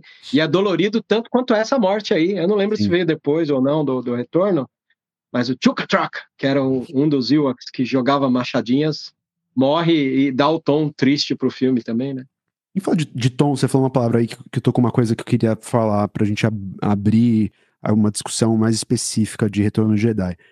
Cara, tom é uma coisa que também se critica muito em Retorno de Jedi, porque tem um tom infantil, né? Tem um tom mais sessão da tarde. É, eu vi um Até essay outro certo dia. ponto, né? Até certo ponto. Essa morte dos Ewoks é um exemplo. É, a, a- a cena do, do, do pacifismo do Luke é outro ponto. Mas enfim, tem uma cara, uma roupagem de produto de sessão da tarde, filme dos anos 80. É, e eu vi esse cara defendendo, também um, um entusiasta de cinema, acredito eu, estudante também, falando sobre como aquilo é uma linguagem que o George Lucas meio que cimentou. É aquele momento histórico Pra que tá lá, o, o Spielberg e o George Lucas criando esses filmes de sessão da tarde que até então não existiam. E É porque eles consumiam isso, né, cara? Sim. O George Lucas, ele é um cara, quando foi fazer o American Graffiti, Loucuras de Verão, acho que é o nome no Brasil, Sim, ele sim. simulava as comédias do Frank Avalon. Detalhe, mais irônico, a gente falou de separar o filme em multiplots não lineares, o próprio eh, Loucuras de Verão, American Graffiti, também chega no final, acaba de me lembrar que se divide em quatro narrativas acontecendo em paralelo ao mesmo tempo. Sim. E a coisa, cara, é, é que depois para nós a, a comédia juvenil ela se perdeu um pouco assim, mas pro norte-americano da década de 70 e 80, ver esses filmes era o que há. As comédias do John, do John Hughes, né, o Curtindo a Vida Doidado, o Clube dos Cinco, Uhum. é uma das maiores homenagens a esse tipo de filme. Sim. E Total. casa direitinho com aquilo que a gente tem de expectativa do conceito de sessão da tarde, de vamos celebrar novamente, percebe? E, e aí eu vi uma problematização que a gente levantou também na última live da questão do Star Wars como produto. Ele tá sempre, né, é, pegando tendência, etc. Mas aí teve Sim. um estalo que a gente falou ah, em live. Acho que o primeiro filme que começa a entender Star Wars como esse fenômeno cultural que tá dentro de uma, do entendimento de marketing, lá no estudo dos anos 60 já existia isso, já tinha cara falando sobre isso, é que né, tem, você tem o, o que o George Lucas já foi pioneiro, já pensando em royalty de produto, já pensando, né, assim que ele muda, faz o contrato que muda a vida dele lá em 77. Então, Tá, você vai chegar em Spaceballs. podemos chegar, mas é, olhando, olhando todo esse lugar, é isso. É, Como você consegue entender um produto que ele é produto do seu tempo, ele é produto de uma dinâmica do capital, da indústria, ele tem uma linguagem própria, mas ao mesmo tempo, tem gente que vai lá criticar e fala assim, pô, esse foi o primeiro Star Wars que entendeu que tinha que fazer boneco pra criança, que tinha que fazer o Ewok fofinho. Aí vai entrar problema de produção, que a gente já estava conversando aqui pré. O Ewok, ele é um produto do, do problema de, de custo, que é, não podemos colocar o Wookie. Eles queriam Wookiees, né? Eles queriam Wookiees, aí não tinha como transformar em Ewok. Sim. Ent- Então, é, como é, é possível se fazer uma crítica sobre o tom de, do, do Retorno de Jedi, que é diferente, por exemplo, do tom do, do, do EP4, que é um filme cult, né? Aí você vai um filme de guerra, né? É um filme, enfim, uma aventura. Mas aí você tem o EP5, que é um drama, que é o que você falou, uma tragédia grega, e, e tem a, a pegada também, tem a roupagem, mas tem um tom mais diferente, mas a palavra que eu odeio do, do português quando as pessoas vão falar dark é um tema sombrio, obscuro. E aí você vai ter um 6 que é Sessão da Tarde. É, é, é compreensível, é genial, é um produto do tempo. O que, que- como você lê isso aí?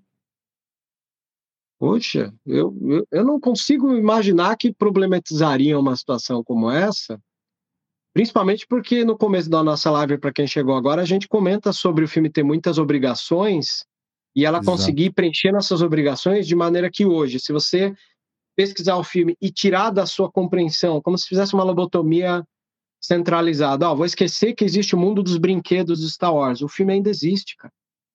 Então, embora o filme tenha ali os Ewoks, né? Ah, era para ser o Wookiee, mas vamos transformar Ewok, é mais fofo, vai dialogar com a criança, desarma as pessoas, desarma a gente até, quer queira ou não. Uhum.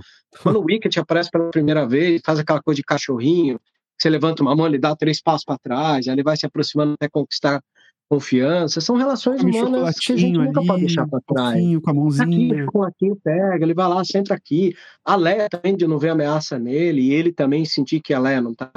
Cara, são Sim. momentos que tornam o filme grandioso e principalmente humanístico, né? Hoje em dia, boa parte dos filmes são brinquedáveis, é porque às vezes eles querem vender muito brinquedo e não tem espaço para mostrar essa humanidade que esses filmes tiveram a chance de mostrar a humanidade. Principalmente porque o maior confronto de Luke e Vader, como pai e filho, é um confronto emocional, que é a característica do Retorno de Jedi, que não tinha no Império Contra-Ataca. Você não tem um confronto emocional no Império Contra-Ataca, você tem um, o confronto de lidar com a revelação do filho para o pai. Sim. Né? Agora, o confronto emocional que eu, Thales, vocês aí estão falando, cara, a cena daquele corredorzinho, do, do diálogo do pai, do filho, é tão pouco tempo e carrega tantas responsabilidades de um peso dramático tão imenso que marcou gerações e gerações, percebe? E aquilo só vai ser possível se você conseguir transportar para dentro daquele diálogo, mesmo sendo George Lucas um diretor que vou fazer filmes para pré-adolescente de 12 anos, conseguiu laçar eu, velho, os mais velhos do que eu, os mais novos do que eu. É difícil fazer um roteiro para dialogar com faixa etária tão diferente uma da outra. Compreende a, a gravidade disso e como ele consegue se sair bem? Sim, então, total. Então, esse é um, é um lado que as pessoas têm que pôr é, sempre na balança para analisar.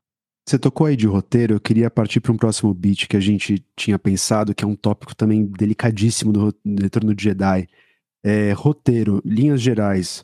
Você vê coisas boas e coisas ruins que você, consegue levantar, que você te bate na cabeça de primeira? Cara, acho que talvez uh, a beleza do, do, do roteiro é o multiplot não linear, de você dividir o filme em um núcleo lá na lua de Endor para acabar com o campo de força, um grupo de naves que cai numa armadilha no espaço, a maneira que você comanda a batalha no espaço tem muito mais proximidade com uma guerra naval do que uma guerra aérea.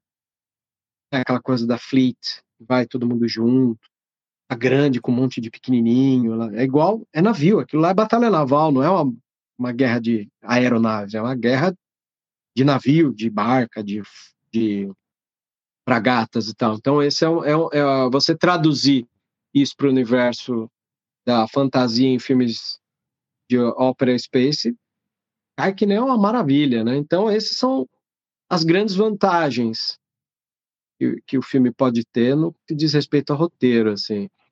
E às e... vezes o defeito está em você, infelizmente, ter que. Não, tenho consciência que eu tenho um filme que eu preciso dialogar com criança, aí eu vou obedecer onde ele precisa ser infantil. E é engraçado, é como se as qualidades também fossem defeitos e os defeitos também fossem qualidades, percebe? O cinema tem, muitas tem... vezes vai ter isso pra gente. Você tem que jogar com, com a mão que você recebe, né? E nesse, é, nesse sentido. É, nesse e sentido... ao mesmo tempo, não jogar a água da bacia com o neném junto, né? Sim. E, e, aí eu tenho uma pergunta é, específica.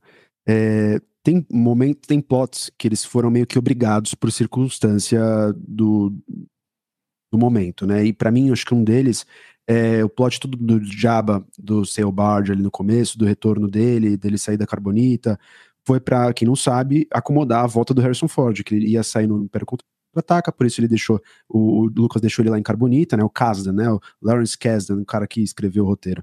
E aí falam, não, tudo bem, vamos, vamos voltar, ele, ele tava sempre nessa, não, não sei se eu vou, não, então tem uma saída aqui que você não morre, se você quiser voltar, você volta. Voltam com ele, então a cena de abertura do Retorno Jedi é, vamos lá pegar esse cara de volta e reinserir ele na trama. É, você acha uma boa forma, porque, ah, de novo, né, sobre as críticas, né, a gente vai ler sempre, nunca vai ter alguém infeliz tem esse tom, voltando de, sobre direção, né? Tem um tom dos filmes de Swashbuckler, né? Aqueles filmes mesmo de Três Mosqueteiros e tal, da, da luta de espada, que é uma forma para introduzir o look herói. né? Finalmente o Retorno de Jedi ali toma cara, assim, esse é o Retorno de Jedi. E você tem ao mesmo tempo esse full circle, né? A gente volta pra narrativa, a gente volta pra Tatooine, os dois droids andando, é, vamos fechar alguns pontos do plot, porque a gente fala do Jabba no primeiro, no quarto episódio, né? No primeiro da trilogia. Então você tem umas formas de fechar alguns arcos ali. Você pensa em, sobre isso? Você gosta desse, desse começo? Porque por muito tempo, eu como é, é, espectador, eu amo, assim, o Luke naquele momento. Eu amo o que ele faz e tal, mas aquele começo, aí eu acho que talvez entre um pouco de edição, outras coisas, mas eu acho ele meio lento, e eu entendo quem critica essa volta que o roteiro tem que dar, em vez de você gastar um tempo em outras coisas, para você ter que amarrar essa volta do Han Solo, não trazer ele off-camera, né? Tipo, e, e aí você tem um, aquele que muito filme de 007 tem, né? Aquela cena pré-créditos, né? Que é a, a, a, aventura inicial que parece meio descolada do, do, que o filme vai ser. Faz bem sentido isso. Cara, pensa, por que, que as pessoas reclamariam de um começo introdutório pela recuperação do Han Solo num filme de 82, sendo que a gente teve dois anos atrás aí a recuperação de uma criança chamada Grogu para voltar a ser parceira do Mandaloriano sem explicação alguma, cara. Às vezes a galera, a mesma galera que bate a sopra, né, cara? Porque a gente tem um, uma baita aventura que amarrou Lando Calrissian, amarrou Leia de, de, de, com aquela roupa exposta dela, né, do biquíni de ferro, amarrou Boba Fett, o seu fim amargo, né, que o Lucas só foi entender melhor o valor do personagem depois, tudo nessa introdução para trazer o, o, o, personagem do Han Solo de volta. Enquanto aqui no nosso Mandaloriano a gente só tem. É... Mandaloriano a gente só tem em, em Grogu voltando, né? Assim, tem muita explicação. Então, tem hora que você vai ter que optar por um caminho mais, mais rápido, como é o caso do Mandalorian, mas no caso do, do, do retorno foi providente. Você joga um monte de coisa. O único momento que você tinha de um Luke vestido de Jedi chegando, antes de acabar a segunda temporada do Mandaloriano, era nessa sequência inicial. Ele vem com o manto Jedi, ele age como Jedi, usa truque Jedi, então, sem o sabre de luz, né? Uhum. Nenhum Essa... momento ele tira o sabre, até porque estava no R2, mas ainda assim é, é digno de, de, se analisar, né? Então, é, é Chris, tinha alguma... Esse paralelo que você trouxe com o Mandalorian é muito bom. Porque eu acho muito. Eu acho muito boa essa cena inicial. Eu gosto muito mais de vocês porque tem o Jabba, inclusive. E eu acho que talvez hoje a gente talvez critique esse começo lento, porque a gente consome Star Wars por diferentes mídias. Em 83, você não tinha outra mídia, você não conseguia explicar esse arco por nenhum outro momento. Você tinha que colocar esse arco no filme para ele ficar explicativo. Né? Hoje a gente tem tantas outras mídias e o, o eu acho que o, uma, a ideia do Mandaloriano também foi essa. Você explicou o Grogo numa outra mídia para encurtar tempo para a série do principal do Mandaloriano. Você não explica o Grogo na série dele, né? Você explica numa outra série. Em 83 Sim. você não tinha essa possibilidade. Ia ficar talvez muito estranho se você consumir episódio 4, 5, 6 na sequência no final do 5, a última cena é o Lando prometendo pra Leia que eles vão trazer o Han Solo de volta. E a gente começaria o 6, todo mundo reunido, paz e amor na Nebulon B de novo. Concordo. Né? É, e eu acho que ia ser Concordo. muito estranho isso. O Vebs tocou em dois é... pontos aí que eu vou trazer. Diga lá. Aliás, em você tocar o ponto, você usou o termo correto, consumir. Você consome episódio, isso aqui. Quando você está falando de, de, de série é, é, muito legal, porque outro dia a gente recebeu numa semana de comunicação na faculdade que é do Alan em Sorocaba, na Atom, a gente recebeu alguns profissionais e a gente teve um dos profissionais da lida com os direitos de música, né? Que é a como é que é o nome da empresa? Depois eu, eu, pego aqui o nome da empresa. E ele comentou uma das coisas que as pessoas precisam colocar numa balança hoje, que é a experiência do consumidor, né? Então, quando você tem uma série derivada de Mandalorian que chama Boba Fett, por mais que Boba é o personagem velhão, mas ela é um spin-off de Mandalorian, a ideia é você ter uma experiência do consumidor. Então, é, quem está predisposto a assistir uma série de TV numa plataforma como a Disney Plus, a Disney ela vai fazer o máximo para que você não desconecte dela. Aquela coisa, você está assistindo a segunda temporada de Mandalorian, tem a aparição da Souka. Para quem é marinheiro de primeira viagem, acaba aquele episódio, imediatamente nos créditos finais ele joga a Souka em série da animação da Clone Wars. Sim. Para o cara falar, ah, daí que veio a personagem, eu vou ver. E aí, experiência do consumidor. Sai de um produto, consome outro, amplia o escopo de consumo daquele segmento de produto, e isso se estende. Esse tipo de compreensão, o fã de Star Wars, ele parece não entender muito bem, né? Quando você Sim. quer fazer uma obra que engaje dentro da mesma plataforma. Por isso que não tem sentido o cara brigar dizendo, ah, Obi-Wan é uma porcaria, porque ah, Obi-Wan no gibi, no livro é muito melhor. Ah, mas o cara que está assistindo lá pela primeira vez, que é uma grande parcela, menos do que os que leem livros e quadrinhos, é um cara que vai ver um Obi-Wan e vai assistir sem precisar necessidade de, putz, vou ter que ler um livro, putz, vou ter que ler um quadrinho quando sair daqui. Não. Ele vai consumir, sentir ele está satisfeito, igual quem faz uma bela de uma janta. Eu estou satisfeito com as informações que a série de TV me deu.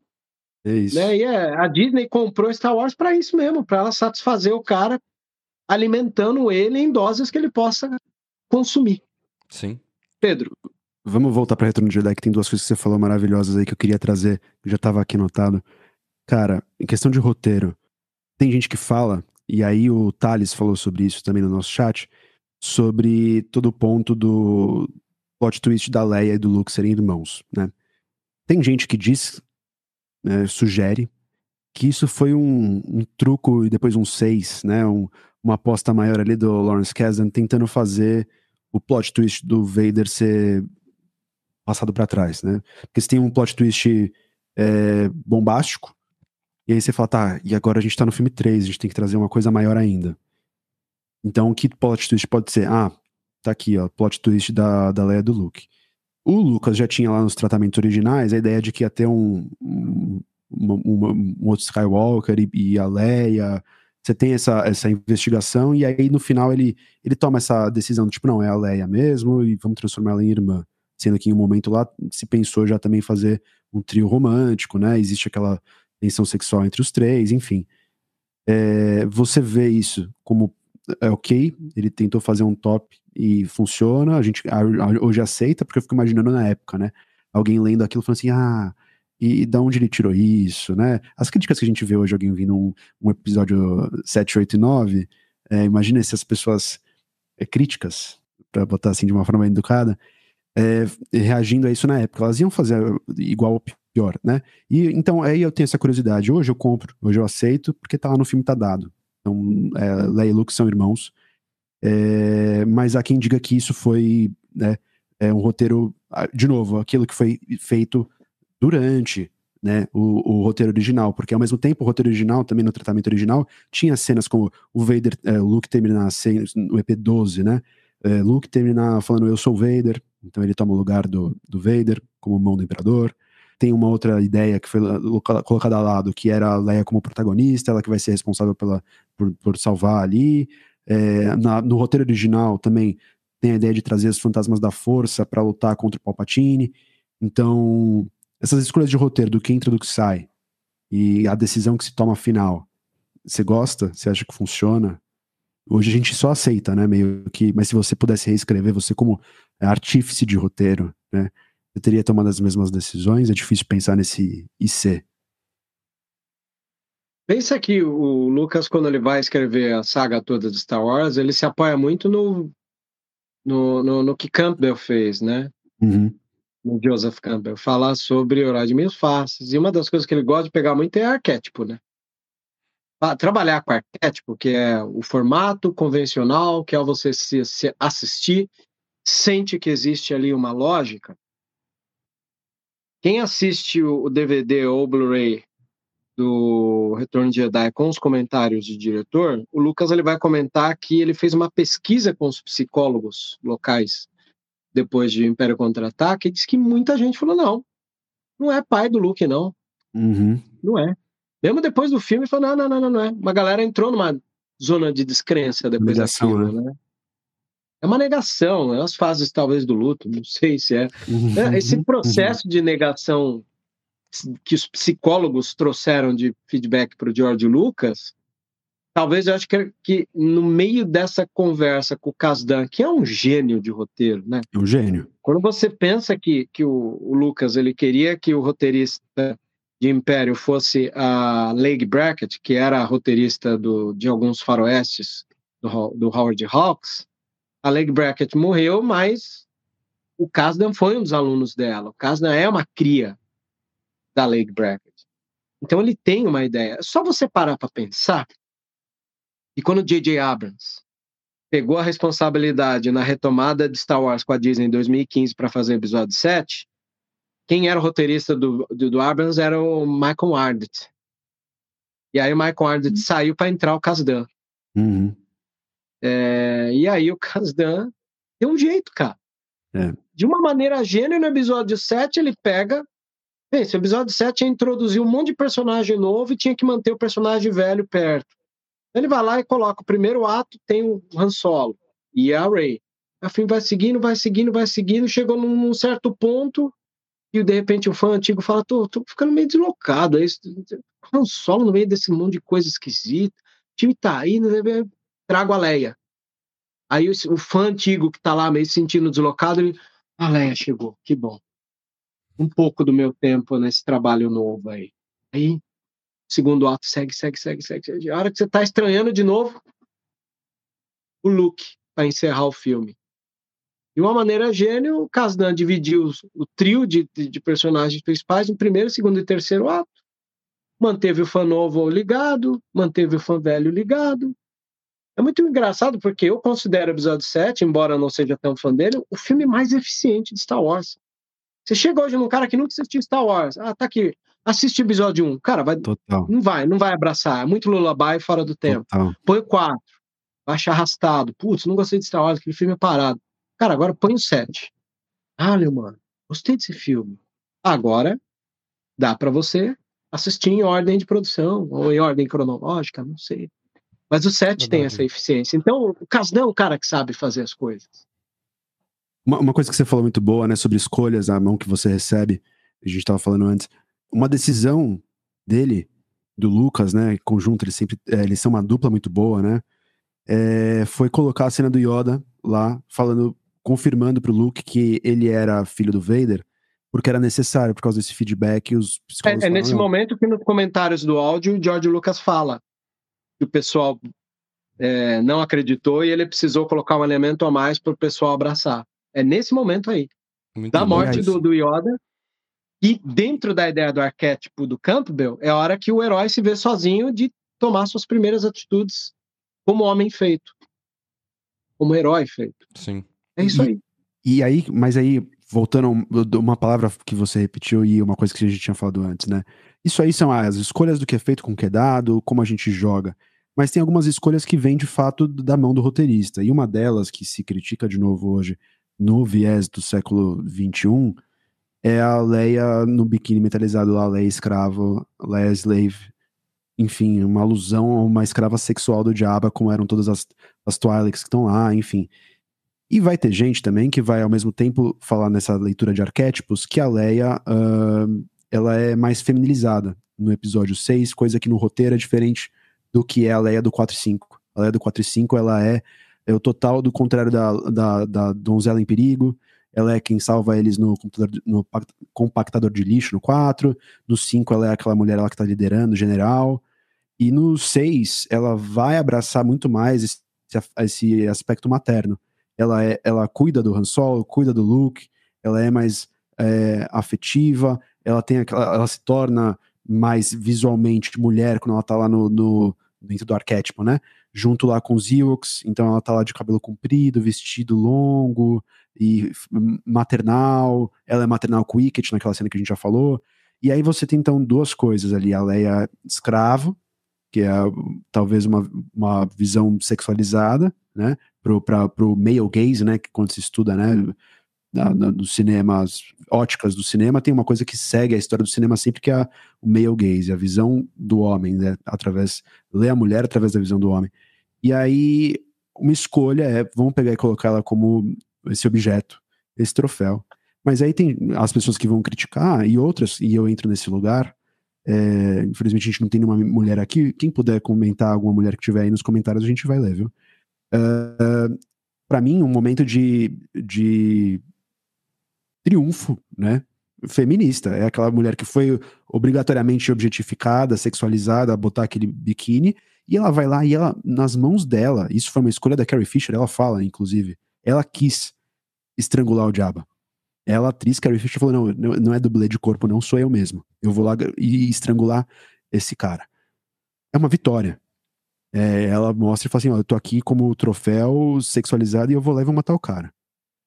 Mas ainda vai ter gente que vai pegar e, e criticar isso, por quê? Porque tem essa virada no roteiro. E aí, já que a gente tá falando de arquétipos, de roteiro, você identifica essa, essa virada de chave na Leia, que vai ser o par do, do, do Han, que vai ser irmã do Luke, que vai partir desse arquétipo feminino mais afetuoso que a gente conhece, que é um pouco diferente do personagem 1 e 2, apesar da cena que ela mata a lesma gigante, como a Carrie Fisher fala. Cara, é muito engraçado porque a gente comenta isso hoje em dia e muita gente fica preocupado com ah, agenda comunismo, ah, lacração. Fã de Star Wars, para mim, que começa a entrar nesse quesito, Primeiro que, assim, é, é muito, é muito estranho imaginar um cara deslocado brigando com a proposta inicial do filme, né?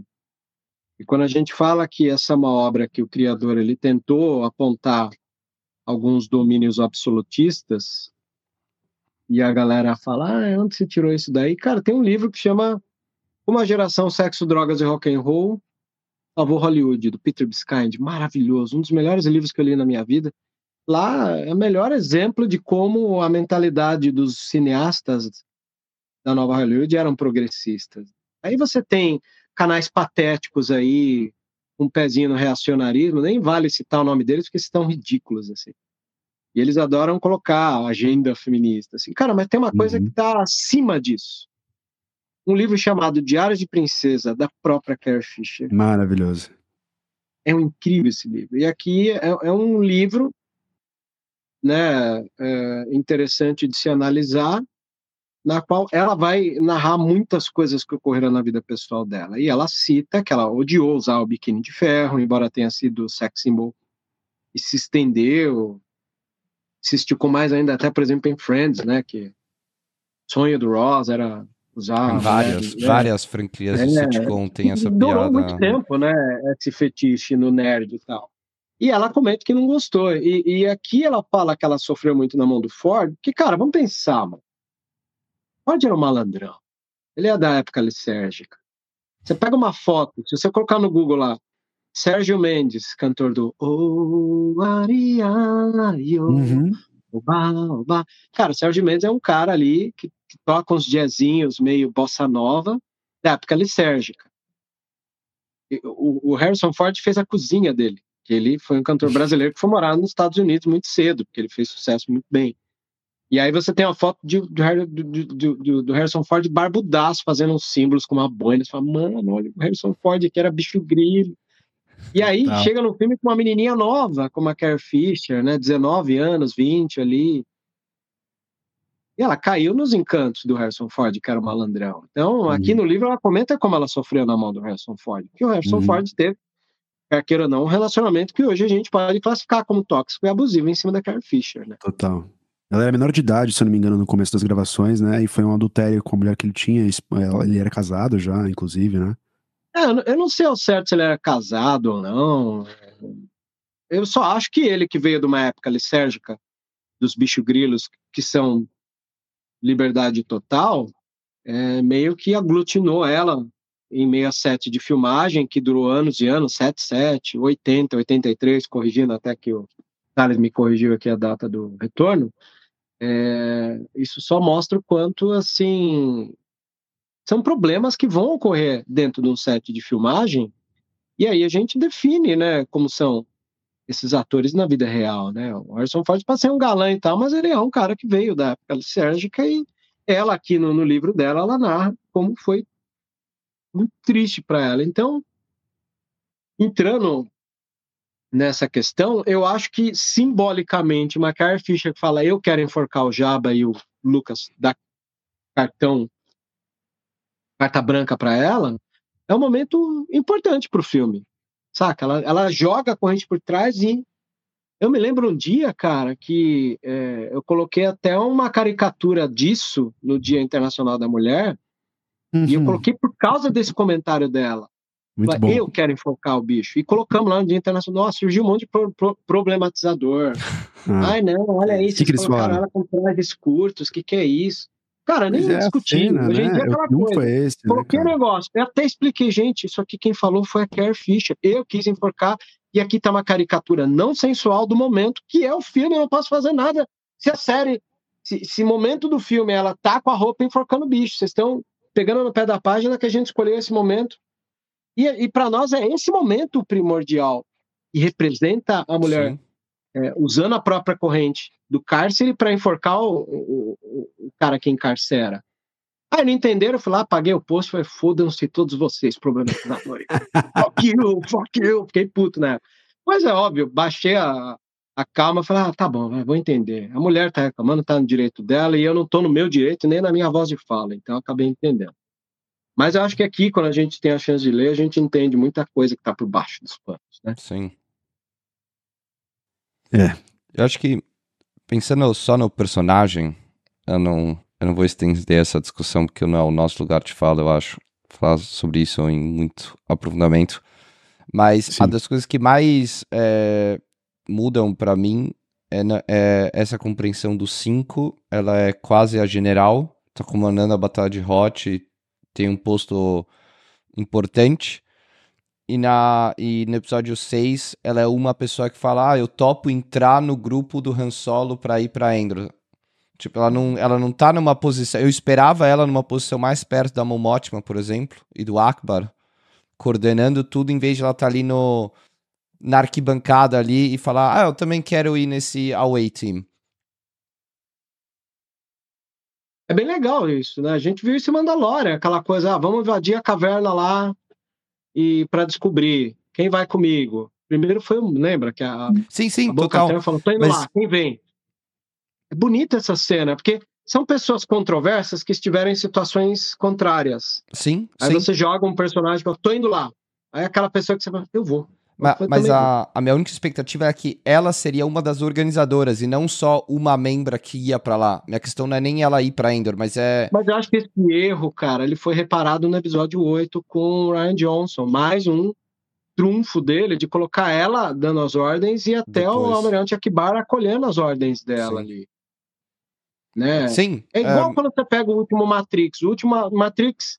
Você pega o primeiro Matrix 99, eram os irmãos, homem, Wachowski, Larry, e, e, e, Andy, acho que é esse o nome do outro. É. E aí você tem a Warner chegando, fala, ó, queremos um, um, um, Matrix aí. Aí Larry, que agora é Lana, falou, cara, não dá, esse filme eu nem penso, tô em outra vibe.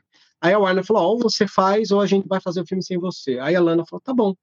Então ela, como propriedade, vai lá e, e faz o que ela sente hoje sendo uma mulher, que ela não fez lá na época que ela era homem, que é o quê? Valorizar a Trinity. Aí o, o Matrix 4, que é quase um antifilme, ele vai valorizar a Trinity tardiamente. E aí, cara, eu acho isso uma das pérolas do Matrix 4. E aí você coloca os pingos nos is quando dá tempo. Então, o episódio 8 do Ryan Johnson, ele entendeu isso. Porra, vamos corrigir isso daí, vamos trazer a Leia mandando ali na cabine. E, e, eu acho que é isso, né? É o produto histórico, né? O produto, e aí falando do revisionismo, etc. Cara, Sim. Star Wars de 83, ele é um filme do seu tempo. É, querendo ou não, de um mundo muito mais machista que hoje. Então, é, eu imagino que ninguém ia ter na sala de roteiro essa decisão de levantar a mão e falar assim: olha, a gente já tem a Mon Mothma, ela é líder, por que, que a Leia também não lidera? Tipo, não, deixa lá a Leia nesse filme ser o, o, o interesse amoroso, a irmã, maternal, etc., ela já tá cumprindo o papel dela, ela vai ter um momento heróico dela. É, e aí, hoje, né, numa forma de reparação histórica, você vai ter a Leia General no, no 8, que é sensacional. É, finalmente é ela ali, né? No, Depondo Paul Dameron, é lindo essas é coisas, é lindo, né? É lindo. Mas eu acho que é isso. Vocês, eh, no certo é, comentário assim, você isenta, eu acho que as, as decisões do, do Kasdan, o como ela foi escrita e essa mudança, talvez, para esse arquétipo, porque eu acho que é isso, é a decisão de como levar o roteiro. Ó, a gente precisa agora dela. Não, além de que em 83 ninguém se incomodou com isso. Ninguém se incomodou. E vou falar a verdade, vou falar a verdade. A mentalidade da época não te permitia, como a mentalidade de hoje, notar, sim, sim. opa, fizeram um erro aí com a Leia, né? Vou, vou, falar a verdade, eu como, né, acho que nós aqui, como um homem sempre aprendendo, etc, cara, eu até dois anos atrás também não me incomodava. Entendeu? Eu olhar esse filme e ver que a Leia tava lá e aí hoje é um eu leio... Não sei se a Gabi ainda tá vendo a live aí, ela pode confirmar, mas eu acho que boa parte de, de, de mulheres que, que, entraram no fandom de Star Wars e começaram a apontar um, um erro constante que existia em Star Wars é o que permitiu essa, essa reparação, né, esse erro em colocar os valores devidos né, nos personagens, né? Então, não tem nem o que dizer, é, é isso, né, cara? Valor desses personagens, valor dos anões, por que não? Aliás, é engraçado falar de anão, porque um dos filmes mais emblemáticos do cinema nacional, Bandido à Luz Vermelha, tem um anão berrando uma frase incrível, que é o terceiro mundo vai explodir, quem tiver de sapato não sobra, não pode sobrar. Então é legal ver os anões nos filmes. Sim. Ou no filme do Herzog, lá até os anões ficam tristes, acho que é esse o nome do filme. Tem uma hora que um cara vai lá, é, põe o, pisa no acelerador e põe o caminhão para ficar fazendo círculo, assim. Aí tem um monte de anão trepado no caminhão, coisa doida, assim. É, Sim. Até a justiça para os anões chega. Cara, para começar a levar em direção ao encerramento, tem umas perguntas gerais aqui, se a gente antes de puder partir para uns específicos. Eu ia, Cara, trilha do John Williams, para mim, nesse filme, a gente não podia deixar de falar, ela para mim atinge um ápice. Que é uma coisa que ele fala hoje, né? Ele fala muito sobre é, qual que é o prazer de trabalhar em Star Wars, se você conseguir revisitar a obra e complexificar ela e tal. Eu acho que no, no Retorno de Jedi ele consegue pegar todos os temas que ele foi construindo do, do 4, 5, 6. Então no 4 não tem Marcha Imperial. No 5 tem Marcha Imperial, mas não tem, por exemplo, o tema do Imperador. Aí chega no 6, você tem o tema do Imperador, você tem a Marcha Imperial, você vai ter o tema da Leia e do Luke, que é uma mistura do tema da Leia com o tema do Luke. Você tem, é. o, tem o, tema da Batalha de Endor, da, da Batalha de. de... Hoth. De Endor, tá certo. Ah, tem o tema da Batalha de Endor, que é também muito específico, você tem o tema dos Ewoks. Você vai ter muitos temas específicos, que isso o, o John Williams é muito bom, mas você tem essa forma de conseguir aglutinar tudo, né, e construir em cima disso. Tem alguma coisa do, da trilha do John Williams nesse filme que te pega muito, que você gosta? Gosto. A cena que o Fabra comentou aí nos comentários é quando o Luke corta a mão do Vader e depois ele olha para a própria mão, toca o tema de Jedi, que não estava no álbum. Isso chama muita atenção. Ah, é? E, é, The Jedi não estava no álbum de Retorno de Jedi. Talvez eles repararam isso depois, mas é uma das trilhas mais lindas da saga que toca nesse momento que ele olha para a mão depois de cortar a mão do pai. E outra coisa interessante de analisar é quando Ben Burt, nos, no, nas entrevistas, nos comentários, ele fala como foi difícil fazer essa edição não linear de quatro sequências acontecendo ao mesmo tempo, principalmente na batalha espacial, que eu acho a batalha espacial mais linda de qualquer obra. Joga qualquer obra de Star Wars. É muito bom. É a melhor batalha espacial. É muito bom. É a melhor. Vamos abrir um parênteses aí... específico. Porque eu, eu tô há um tempão querendo perguntar isso pra você. Você é um cara que eu hum. sei que gosta de filmes clássicos, lá vai ter o Encoraçado Potemkin, vai ter... E eu quero entender, eu, eu também sou fã desses filmes, eu amo o episódio 6, mas é, você falou como parece muito Batalha Naval, mas eu não tenho todo esse carinho pela Batalha de Endor que nem você tem, acho que o Chris também ama, né? A Batalha de Endor. Eu queria entender por, que, qual que é a, a, leitura de tipo, cara, por que é tão foda assim, né? Tem esse desafio da edição, né? De, de quatro histórias aqui ali e vai esse ping-pong, porque é maravilhoso, que só Star Wars faz. Ninguém, todo mundo acho que copia, porque Star Wars fez isso, né? Entre o Jedi desse jeito, né? Tão bem. Mas quais são os outros trunfos que você acha muito. Eu acho, acho que é o conta-gotas de progressão dramática, sabe? Igual, por exemplo, é, igual disse que a, a, edição, tanto no episódio 1 quanto no episódio 6, obedecer essa questão de você colocar multi-questões, progressão dramática, é, abandona uma sequência e vai para outra, e cada vez que você abandona uma e vai para outra, uma coisa melhora para um e piora para outro. Mas aí, de repente, uma melhora para um vai refletir na melhora do outro. Isso é genialidade. E é, é, é vem por intermédio da edição. O que, que eu estou querendo dizer com isso? Primeiro, você tem os rebeldes invadindo o lugar que gerava o campo de força do lá da, da, da Estrela da Morte. Era uma armadilha. Todos são presos. Mas qual é o grande ponto de virada que muda toda a história? A invertida dos Ewoks. São os Ewoks que, junto ao Chewbacca, invadem o andador. Olha como o grãozinho de mostarda começa a, a, tornar maior. Então ele invade o andador imitando o Tarzan, entra, atira contra os caras. Os Ewoks começam a retomar na base de pau e pedra, ganhando de todo o império. Aí os que estavam como prisioneiros ali de mão levantada para o lado de fora da base, é, recebe lá o andador e na hora que eles vão se entregar descobre que é o Chewie. Aí eles voltam para a base, explode a base, abre o campo de força. Quando abriu o campo de força, a fleet, né, a frota que estava apanhando, opa, não está operando mais. Hora de é, fazer a reinvertida. Não tem mais campo de força, vamos invadir a Estrela da Morte, igual no, no filme 4, entrar lá dentro para implodir ela. Então é aquela coisinha, é um conta-gota. Aí em meio, aí você tem a Leia que tomou um tiro, ela faz a frase da devolução do eu te amo, eu sei. Então vai aquela continha gota, assim, tipo, cada vez que você está retomando cada sequência, você vai colocando uma gotinha a mais de dramaticidade importante e evolução e progressão dramática. Por isso que ela é tão bonita e bem sim, homenageada. Sim. Enquanto os rebeldes estavam apanhando com aquele tiro de Estrela da Morte pegando o cruzador e tal, tava caindo a casa. Então, por causa de um Ewok com um Wookiee invadir a base e aquilo abrir um precedente efeito dominó, aí a, a, Batalha da Estrela da Morte começou a ser não lá de fora, mas lá de dentro da Estrela da Morte. Sim. E tudo isso com o Luke. E estava sendo provocado pelo Imperador, luta com o Vader até vencer o Vader. E na hora que ele pode dar o cabo do pai, ele joga o sabre, não. Sou o Jedi como meu pai. Pode aí, falar, Pedro. E aí também, Fala. Eu... O Thales aqui, desculpa, só dar um salve. O Thales Ramos também falou mais uma coisa interessante. Que é engraçado que se não fossem os Vilks, eles não teriam. É, eles teriam perdido essa batalha. E é verdade, né? Como aquela coisa, é, como a, a, revolução feita pelo povo, né? É, é, é o detalhe, né? É, se não é. fosse eles agirem ali, e é essa paráfrase de é, a guerra do, do primitivo, do oprimido contra o terror tecnológico, contra a potência imperialista, etc essa fagulha, né? Que é uma coisa que aí, gente, fazendo outro paralelo pro, pro que o Oliver também fala lá, como o 7 fecha a trilogia clássica, é mais para jovens e tal, para as crianças, a, a, trilogia nova. É, eu acho que o, o 9 tem uma coisa muito boa de fazer claramente o que os outros filmes não fizeram, que é botar o peso, e aí eu acho que isso é importante para criança, né? É botar o peso na batalha do Star Wars ser o povo contra o governo opressor. Nesse sentido, a cena do 9, que. O 9 tem várias coisas é, controversas, mas tem coisas maravilhosas.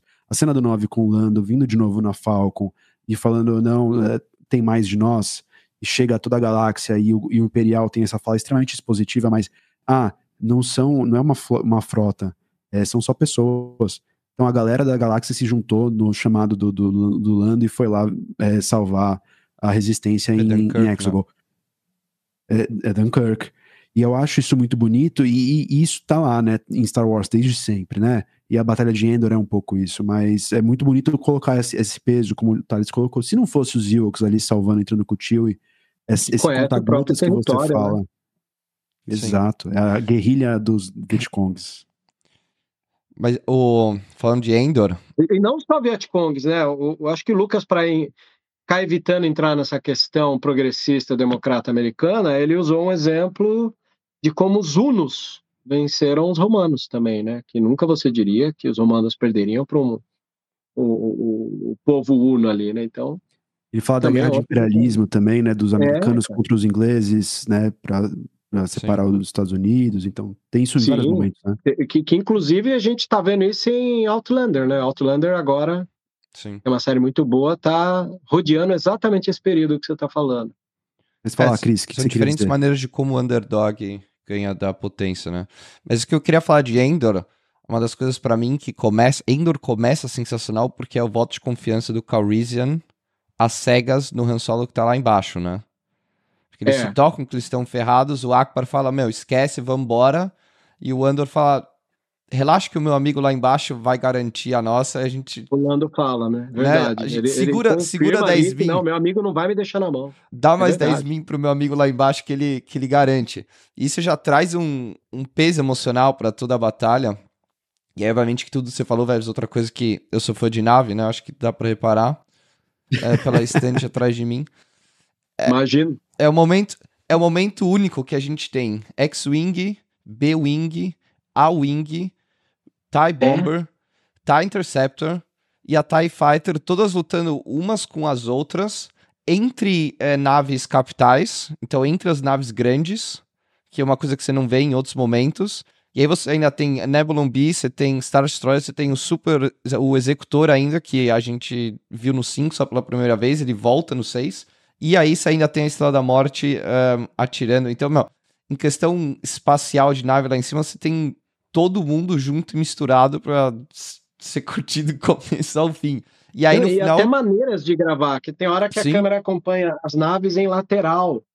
É lindo isso. Antigamente elas só vinham em direção à tela ou partiam da tela. Exatamente. Você tela em lateral, assim, que é uma coisa que foi reutilizado no comecinho do episódio 3, quando as naves do Obi-Wan e do, e do Anakin fazem um baile no espaço. Isso só foi possível porque lá no 6 eles estrearam essa ideia da nave em lateral, passando. E aí você entra no, você ainda entra no cockpit dos pilotos, volta, entra na Falcon. Olha aquela coisa tipo, a nave tá passando, assim, de repente vai chegando uma nave grande, ela vem aqui para trás, Sim. aí ela volta para frente.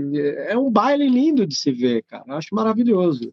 E acho que você vai somando tudo isso, né? Tem essa tensão toda que Endor tem que outras batalhas não tem muito, né? Porque você sabe É. desde o começo que era um erro, você ficar torcendo pra rebelião, mas eles estão lá apanhando, apanhando, apanhando, que no final vai desencadear o dominó. Só que você ainda sempre tem, ainda sempre dá a chance de tudo dar errado, né? O, o, em nenhum momento É. fica claro ehm, que você sente que o dominó tá começando a cair e fala, ah, tá bom, acabou, né? Agora vai unfolded, né? Tipo, agora vai assim até o final. Não, sempre tem uma mais uma travadinha assim que você fica, opa, será mesmo não? Enfim. É, mas- cara. né, né, Quando eu vi esse filme pela primeira vez no cinema, eu tava tenso, tava arrancando as espumas da, da, da poltrona do cinema de, do medo daquilo não funcionar. Sim. Aliás, a grande magia do cinema é um pouco isso, né? Você sabe que no final vai dar tudo certo, tirando o episódio 3, que você sabe que ia acabar num tom pesado, mas assim, ah, não, vai dar tudo certo, mas até lá, cara, você roeu as unhas, arrancou a espuma do sofá. O- e por aí o- vai. Mudando, mandando de franquia, eu não sei se você viu o Picard, terceira temporada. Eu não vi a terceira, eu vi Não até a vou- vou segunda, mas eu spoiler, sou muito mas- fã de Picard. Eu, eu, eu chorei, eu ri, eu sorri, eu, eu tive Eu todas as tinha- A emoções. primeira temporada já tinha feito isso comigo. Eu- eu não, a- os últimos quatro episódios foram todas as emoções em 45 minutos por- pelos Foi, últimos episódios, foi. assim, é, Cara, até é um Discovery, absurdo. cara. Aquela parte do Discovery lá, quando eles vão achar um- no futuro uma frota, um cara que tava lá guardando o posto o tempo inteiro com a, com a bandeira, ele abre, chora, ah, aqui. Sim. Aquilo lá me fez chorar assistindo também. O que, que é aquilo? Maravilhoso, né, cara? Eu não sou um como. tracker, né? Eu, eu sou, nesse sentido, dentro daquele lado que não precisa escolher, mas eu escolho um lado, eu escolho Star Wars. Não consegui ter uma afinidade com Star Trek, apesar de, de gostar e tal. Mas voltando numa. Ah, normal. Acho que tem muita É. gente que tá gostando de Star Trek pela primeira vez vendo os produtos recentes. Justamente Discovery e Picard. E o que Sim. acho que é interessante. Sim. Mas voltando num trunfo que você falou, que eu acho que tem tudo a ver, o, o, o ritmo, né, o pacing, a edição, esse vai e vem da batalha, é, tira uma das coisas que eu queria muito que tivesse ficado no, do- no filme, no corte original, né? E é aquele negócio de cinema, né? É, às vezes você tira coisas muito boas para favorecer o, o ritmo do filme. É, falando do episódio 8 lá, uma cena que me dói demais de ter saído era a última lição do Luke, dele falando lá com a, com a Ray que ela tem que desapegar, e aí, tipo, ela finge que tem os ataques, ele finge que tem os ataques do- dos piratas, e ela sai correndo pela praia, isso era uma cena que tava no trailer, ela correndo com o sabre na mão em, em Acto, ela chega lá e tá tendo uma festa, e ela fica né, super... é, Putz, essa, essa, é, e ele Devastado. dá uma tirada nela, ela ele, fica brava. e- é É muito, muito, legal Mark Hamill, né, aquela né? cena, ele, ele, ele é muito escroto, assim. E eu, eu- aquela cena eu entendo porque sai. Assim como a cena do, dele chorando a morte do Han na, na, na, cabana. Porque o ritmo, a transição fica muito melhor. A cena da transição que eles fazem quando não tem a cena dele chorando é a cena direto para o cara do Kylo Ren. Tipo, eles falam do, do Kylo Ren e aparece o Kylo Ren. É, falam da morte do Han Solo, aparece o Kylo Ren, na verdade. É, na outra cena, que as lições, tira uma lição, você sai de um conflito para o outro. Mas uma coisa que eu não sei realmente se não poderia ter ficado sobrevivido um, uma edição, um corte final. É, não sei como é, se você tem essa lembrança. Nas cenas deletadas do Retorno de Jedi, tem algumas das cenas que eu mais adoro que de material excluído. Umas que são inviáveis e outras que deveriam ficar. A cena que eu digo que deveria ficar. Tem um plot todo do Rod, o, o, o general lá, que tá meio relutante sobre o que eles estão fazendo. Vamos destruir outro planeta, etc. Ele meio relutante com o Vader. E uma das cenas que teria é uma dessa, dele, dele relutante em fazer o ataque em Endor quando ele tem oportunidade, né? E aí eles acabam é, é, explodindo a segunda estrela da morte. Nesse, nessa troca de, de edição, essa cena cair, eu entendo demais. Mas como roteiro, aí acho que a gente pode discutir esses dois. Será que não vale perder um pouco do, do, do ritmo bom da batalha para ganhar em roteiro uma coisa que o filme perde a oportunidade, que é mostrar o que hoje, depois, no, no, no século XXI, a gente vai fazer muito, que é problematizar o imperial, né? É o cara que tá lá e fica relutante de fazer aquilo e tal. É um, é, é um plot point que tinha no roteiro original do, do, do Kazan, que tava no filme até o final, e as cenas que tem o Judge Rod foram cortadas por questão de, de, de, pacing, de ritmo. Então, essa é uma das cenas que eu gostaria que, que tivesse ficado, sacrificar um pouco o ritmo do filme para ganhar um, uma discussão nova aí. O que, que vocês acham? Mas é, para mim ela é real, tá? A cena excluída para mim sempre existiu, tá lá. É só que a gente não viu no filme. Eu acho que ela é interessante olhando agora 40 anos de, de filme. Um, mas eu acho que talvez o filme em si, ele não precisa dessa cena porque o objetivo dele não é esse. Não é problematizar o Imperial ou você não precisa desse detalhe para contar a história do filme. Um, eu acho que esse é o. É, eu acho que é, é o problema de um filme de duas horas. Acho que qualquer filme para sempre vai ter isso. Você tem o tempo limitado e você tem que fazer essa escolha, né? Alguma coisa vai cair. Então meio que fica, é, acho que talvez tenha ficado essa escolha disso. Não é essencial para contar a história que o George Lucas queria contar, né? E aí obviamente que é bom a gente ter isso como cena deletada, porque é uma informação super interessante e a gente século 20, é, 21, 2023 a gente discute isso. É, e aí eu vou mas eu acho que tipo para a história em si, pro como, como, como geral, acho que não é necessário. Entendo. Eu mandei agora pro Pandorf um arquivo, eu vou pedir para ele pôr aí no ar. É assim, um dos parceiros do George Lucas, na escola George Lucas de se pensar, é o Walter Murch, que é um montador de cinema. E ele tem um livro maravilhoso, se chama num piscar de olhos, baseado em montagem. Tá? Hum. É, e ele cresceu mais ou menos é, junto com o Ben Burt, que faz áudio. Inclusive, ele e o Ben Burt foi quem criaram a premiação de, da academia chamada mixagem do som, né? Que ela tem muito assim significado. Então, o que eu posso te dizer nessa pergunta você chega num terceiro ato de uma trilogia, de, um, de uma obra, precisando bater de novo na tecla que eles são os vilões, talvez seria chovendo molhado. Então, acho que você cortar uma cena dessa é uma ideia de você não precisar chover no molhado e principalmente, aí eu peço, aí pode colocar a Pandorf ali na penúltima. Já. Essas são aulas que eu Qual? dou, tá? Então, 15, isso. É isso? Aí, pessoal, aula primeiro, né? aberta do professor Vebs Júnior. Opa! Que privilégio. É esse slide, Vebs? Esse slide aí. O Walter Murch, ele diz que existe uma regra básica. Vai um slide antes, só para ver se, eu tá, se tá nele. É, quando você vai editar, igual, é muito engraçado que é, quando uma galera vem e fala assim, ah, furo no roteiro, não sei o que. Cara, em primeiro lugar, o roteiro ele tem que é, refletir muito aquilo que vai ajudar o montador. E a montagem é o espírito do cinema. Então, o corte ideal tem critério. Primeiro, ele tem que refletir a emoção do momento. Depois, ele faz o enredo avançar. Progressão dramática. Em terceiro, acontece no momento certo e dá ritmo. Não fica com aquela sensação de sobra, do tipo, tô enrolando aqui, né? Quarto, ele respeita o que a gente pode chamar de alvo da imagem, o trace, né? E a mise-en-scène, que é a colocação em cena no seu quadro, né? E que quer dizer isso daí? Igual o Spielberg ele comenta que foi a montadora dele que deu bronca nele e tirou frames daquele primeiro momento que o tubarão aparece, quando o Lance Henriksen vai jogar umas coisas no fundo do iate ah, e levanta o, o, tubarão, ele toma um susto assim.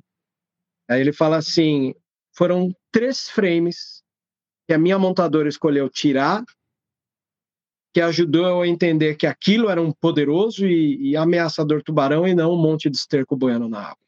Ele fala isso. Genial, né?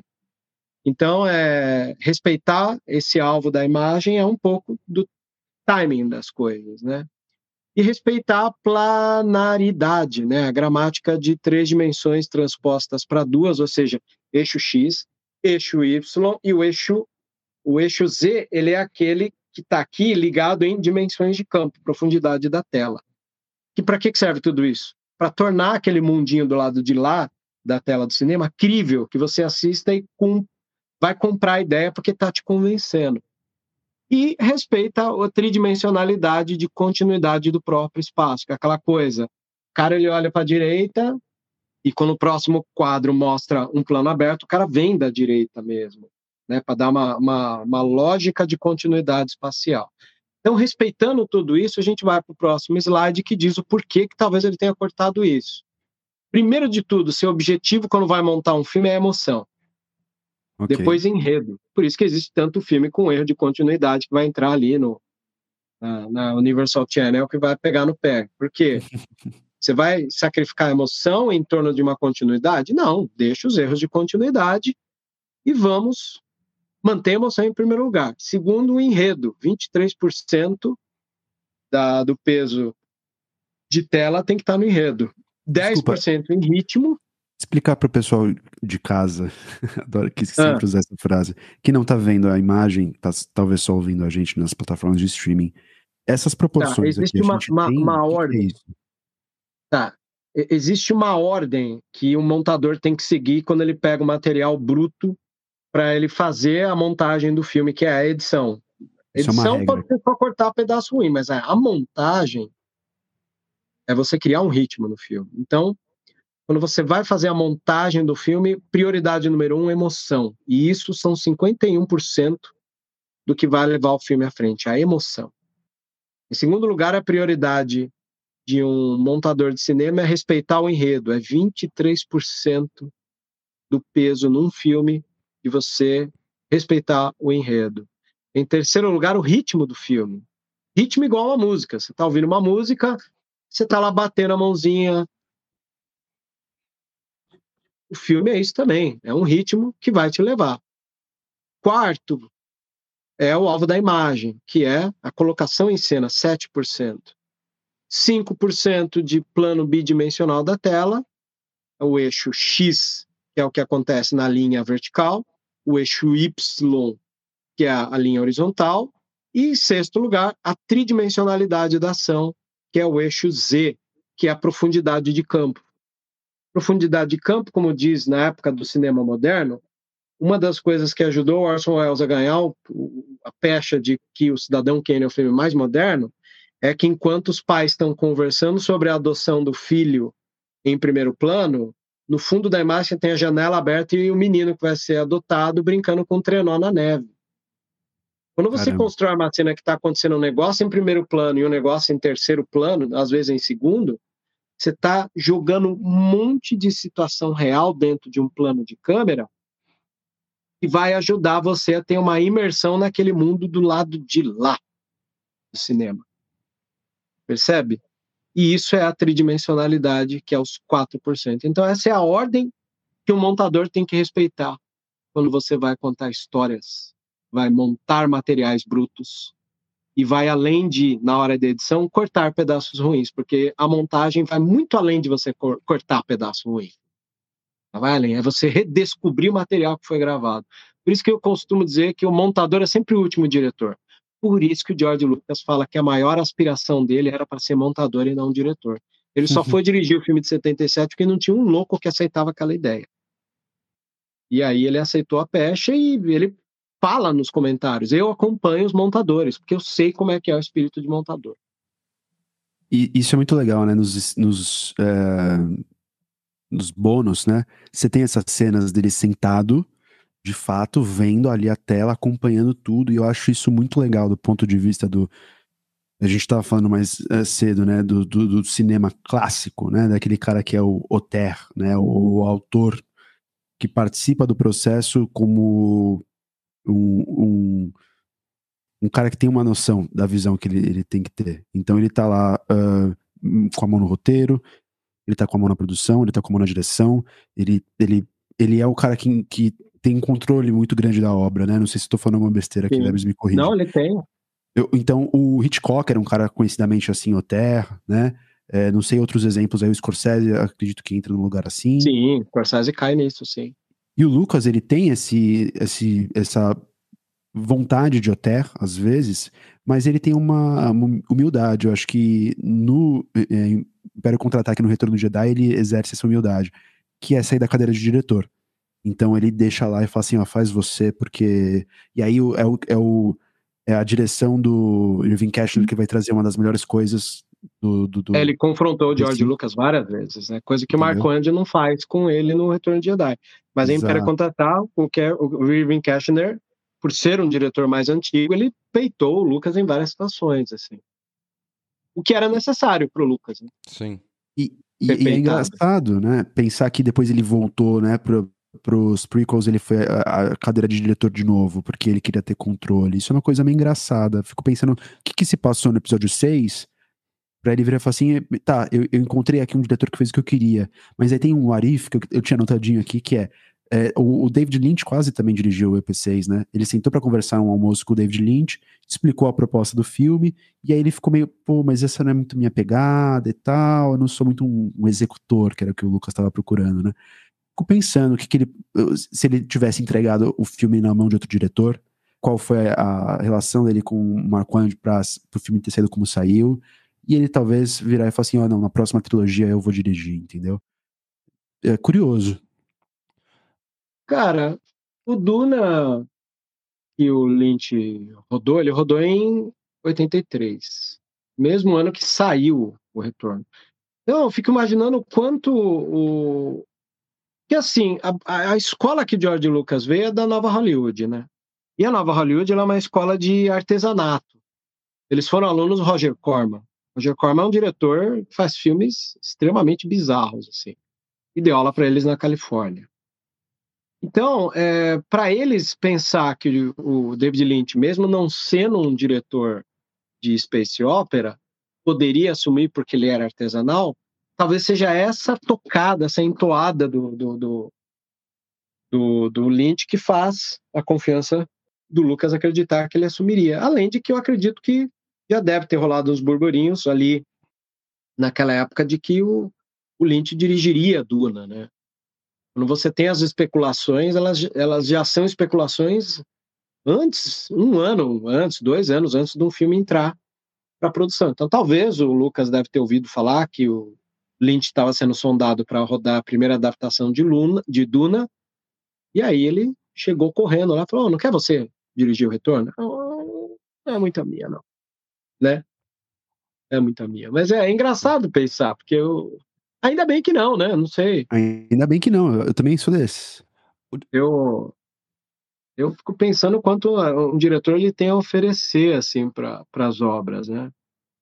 E eu não acho que o Lynch teria, assim como muita gente especulou, é, outros diretores. É engraçado que você vê que coisa, né? Eu achava o JJ depois de Super 8 um cara super promissor para Star Wars. Mas aí eu fui entender que o JJ ele foi promissor porque ele tem roteiristas que tomam a frente e que são valiosos, né? O, o roteirista de episódio 7 é o Kasdan, não tem como errar.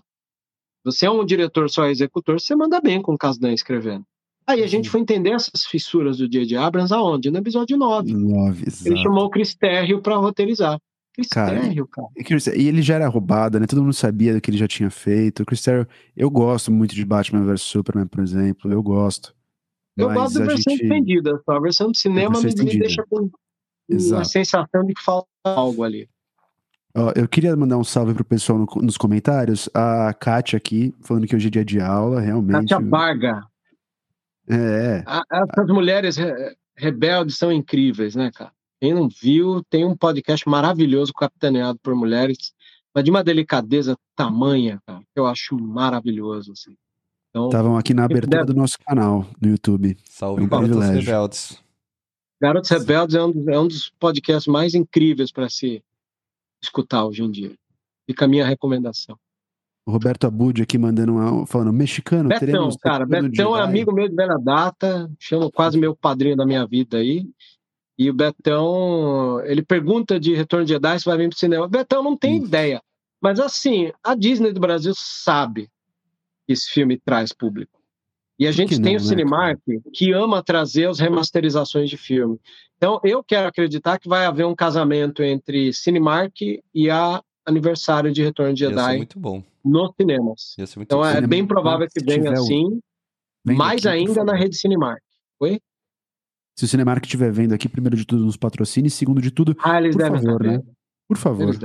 Além disso, cara, a gente tem a Fabiola do Conselho Jedi Sampa, ela trabalha na Cinecolor. Então, muita gente respeita as opiniões dela por lá, e é onde eu acredito que ela possa fazer chegar até o povo lá do Cinemark a ideia de que Retorno de Jedi é viável. Boa, Fabi. Eu fico imaginando o quanto a Fabi pode chegar no povo e falar assim: vocês querem uma sala lotada para um, pra não dar preju? Eu trago essa sala lotada e ela garante a sala Fácil, lotada de cinema. É. Fabi, Por Fácil, favor. Fabi. Por favor. É, continuando aqui nos comentários, cara, eu queria trazer. Ah, tem mais aqui antes de tudo da Kátia. Garoto Seberto esteve onde tá nos Naves dos Pensadores? Não, Kátia, é um prazer ter você aqui sempre.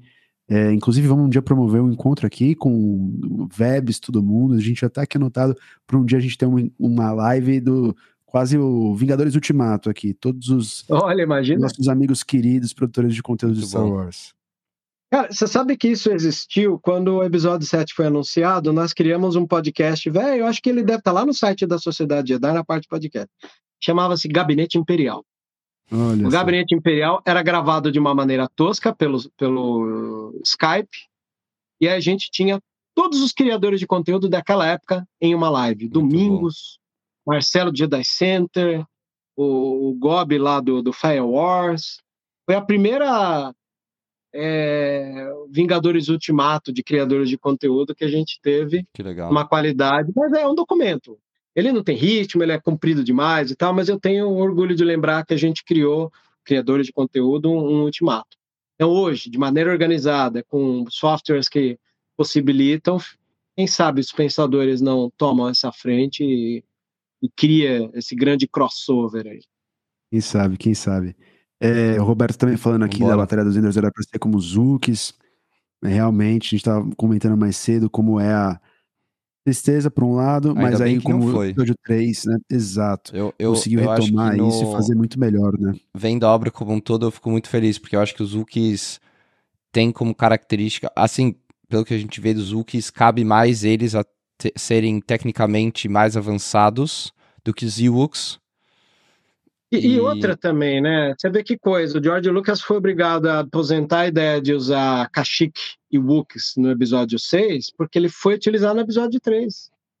Então, é o famoso a males que vem para bem. Ele teve que adiar a ideia de usar o Wookiee no Retorno de Jedi e usou sabiamente de uma maneira Mas é isso. no episódio E eu 3. acho que co coube melhor para as duas espécies do jeito que ficou. Quando você vê hoje, do 1 ao 6, né? Os Wookiees ali com muito mais tecnológicos, Kashyyyk incrível, e os Ewoks ali ahm, menos tecnológicos, vamos dizer assim. Eu acho que cabe até mais também a crítica que o George Lucas queria trazer. Eu acho que os Wookiees sem, imagina, imagina os Zooks em vez de Ewoks ali, eu acho que ia ser meio fora do lugar, talvez. Ia ser difícil depois para o próprio Chewbacca, por exemplo, você criar lore pra cima do, é, com o Chewbacca.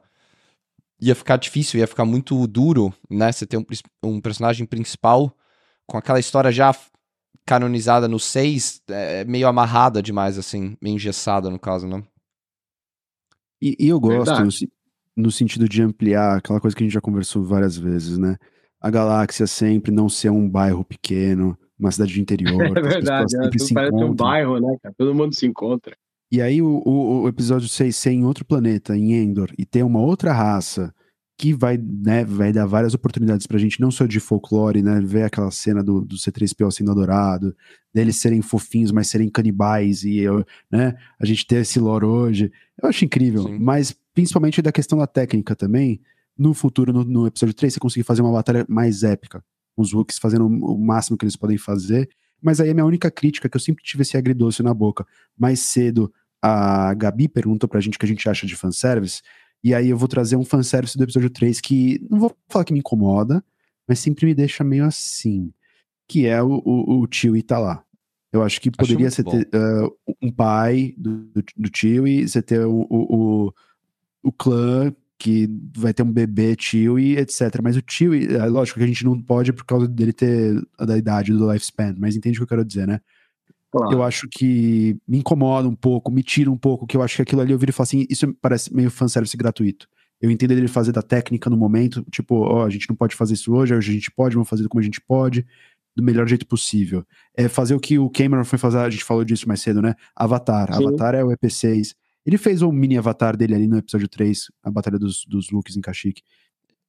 Eu Mas, acho... pra mim não precisava ter o, o Chewie lá. Eu acho que talvez, pensando como George Lucas, talvez talvez o inconsciente dele era eu quero reunir o Chewie com o Wookiees. E eu não consegui fazer isso, então eu vou fazer isso. Tipo, tá, tava ali atrás, né, independente de qualquer coisa que aconteça, eu vou colocar Chewie e Wookiees juntos, né, mesmo que seja uh, reunion, né, é, aparece a cena. Sim. Mas enfim, é, eu adoro Wookies e eu adoro o Tio, então eu achei ótimo. Assino embaixo, acho que podia ter mais cenas do Tio em Kashyyyk no episódio 3, entendeu? Acho que ele podia estar tá atirando Também. todo mundo.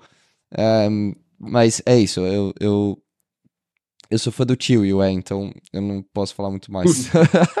também, eu também, também. Mas eu entendo o ponto. Que... Tipo, a cena, Kashyyyk não precisa do Chewie. É, pensando Agora, a, a minha crítica também aquela cena deitada que você falou no episódio 6. Eu concordo que a cena de Kashyyyk não precisa do Chewie. Mas é, eu sou fã do Chewie e assino embaixo. Eu gosto muito de fanservice quando ele, ele tem um propósito para mim, assim. É retribuir um, um fã muito fã. Então é um, um, um fanservice obscuro que para uma pessoa normal, não doente que nem a gente, vai passar batido sei lá, vou pegar um, um específico, não seja fácil.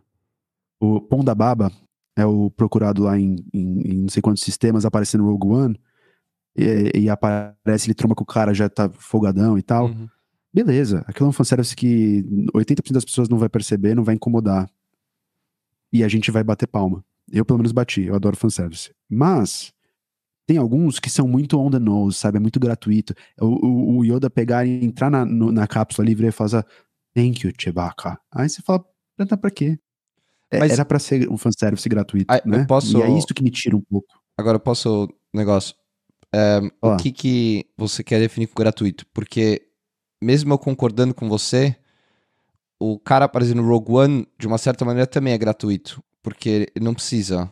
Sim, Tipo... Sim o gratuito para mim é, é, um fanservice que a cena não precisa, a cena tipo vive sem aquele fanservice.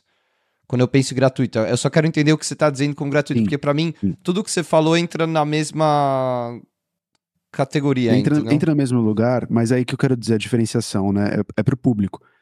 Os dois são gratuitos. As, o filme poderia acontecer sem os, as duas cenas, um esbarrar e o outro agradecer e dar um nome. Mas para mim, eu acho que o, o, o name drop lá, o, é, agradecer o Chewie, ele vai ser uma coisa que vai reverberar na audiência toda e todo mundo vai vir e falar assim, ah, ele botou aí. esse tipo de fanservice eu acho ele mais, entre aspas, barato. Eu acho que o fanservice, dentro daquela ideia que surgiu lá atrás, antes da gente criar esse ecossistema todo de ficar olhando referência, ter canal que só faz isso, vamos encontrar cento não sei quantos easter eggs no vídeo, entendeu? É, produto do nosso tempo. Por causa do começo do fanservice, da ideia dos easter eggs, de colocar uma referenciazinha escondida. Então a referenciazinha escondida do, do, do, do, do Baba bater ali e aparecer é, não me incomoda porque eu acho que não vai tirar ninguém do filme, vai pegar 5% dos fãs que estão assistindo e falar aquela, aquela cotovelada no cinema e falar, oh, você viu? Isso eu acho legal. Porque tá dialogando com o público e eu acho que tem a ver com pensar a comunicação assim. Mas o, o, o Chewie, para mim, é, é, exatamente, em essência, em teoria, a mesma coisa, mas aí eu, eu tenho a sensação, e aí pode ser total cagação de regra minha, que isso no final vai ser muito não vou falar pobre, mas é isso, meio, meio gratuito, tipo, tá vendo aqui, ó, o tio, e vocês conhecem o tio, e ele tá aqui agora, nesse filme. Isso para mim me soa é, barato e me tira do filme, né? Então, e aí vai ter, Star Wars vai ter exemplos disso pra caramba, né? Vários fanservices que você vira e fala assim, poxa, podia ter passado sem essa.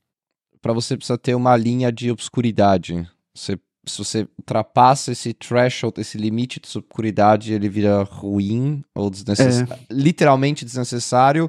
E se ele ainda é obscuro bastante, é tipo, da hora, eu tô parabenizando um fã doente Exato. que repara na cena lá atrás e, tipo, fica feliz e não fazendo pras massas, vamos dizer assim, tipo um easter egg. E aí eu tô Sim. falando de um ponto de vista muito egoísta de fã obscuro, que acha legal acha umas referências que são feitas para mim, entendeu? E enquanto uma pessoa que é um moviegoer normal vai olhar e falar, oh, Chewbacca, ah, conheço. E essa pessoa vai estar feliz que nem eu, entendeu? Eu tô partindo de um ponto de vista egoísta. Eu sei. Desculpa. Vebs, qual a sua opinião nisso? Ah, eu, eu, eu, sempre sou a favor de que se agrada a geral e não atrapalha o andamento da história, pode pôr quantos quiser, assim. Eu gosto de progressão dramática, eu gosto de uma história bem contada. Esses temperinhos aí é, é o cho... é, é, como é que é? É o alho que você joga na pizza, é o, é, é o azeite que você põe na pizza, vamos dizer assim, é o, né? E isso dá uma brilhantadinha, não, eu não vejo problema como isso, não. Você quer ver?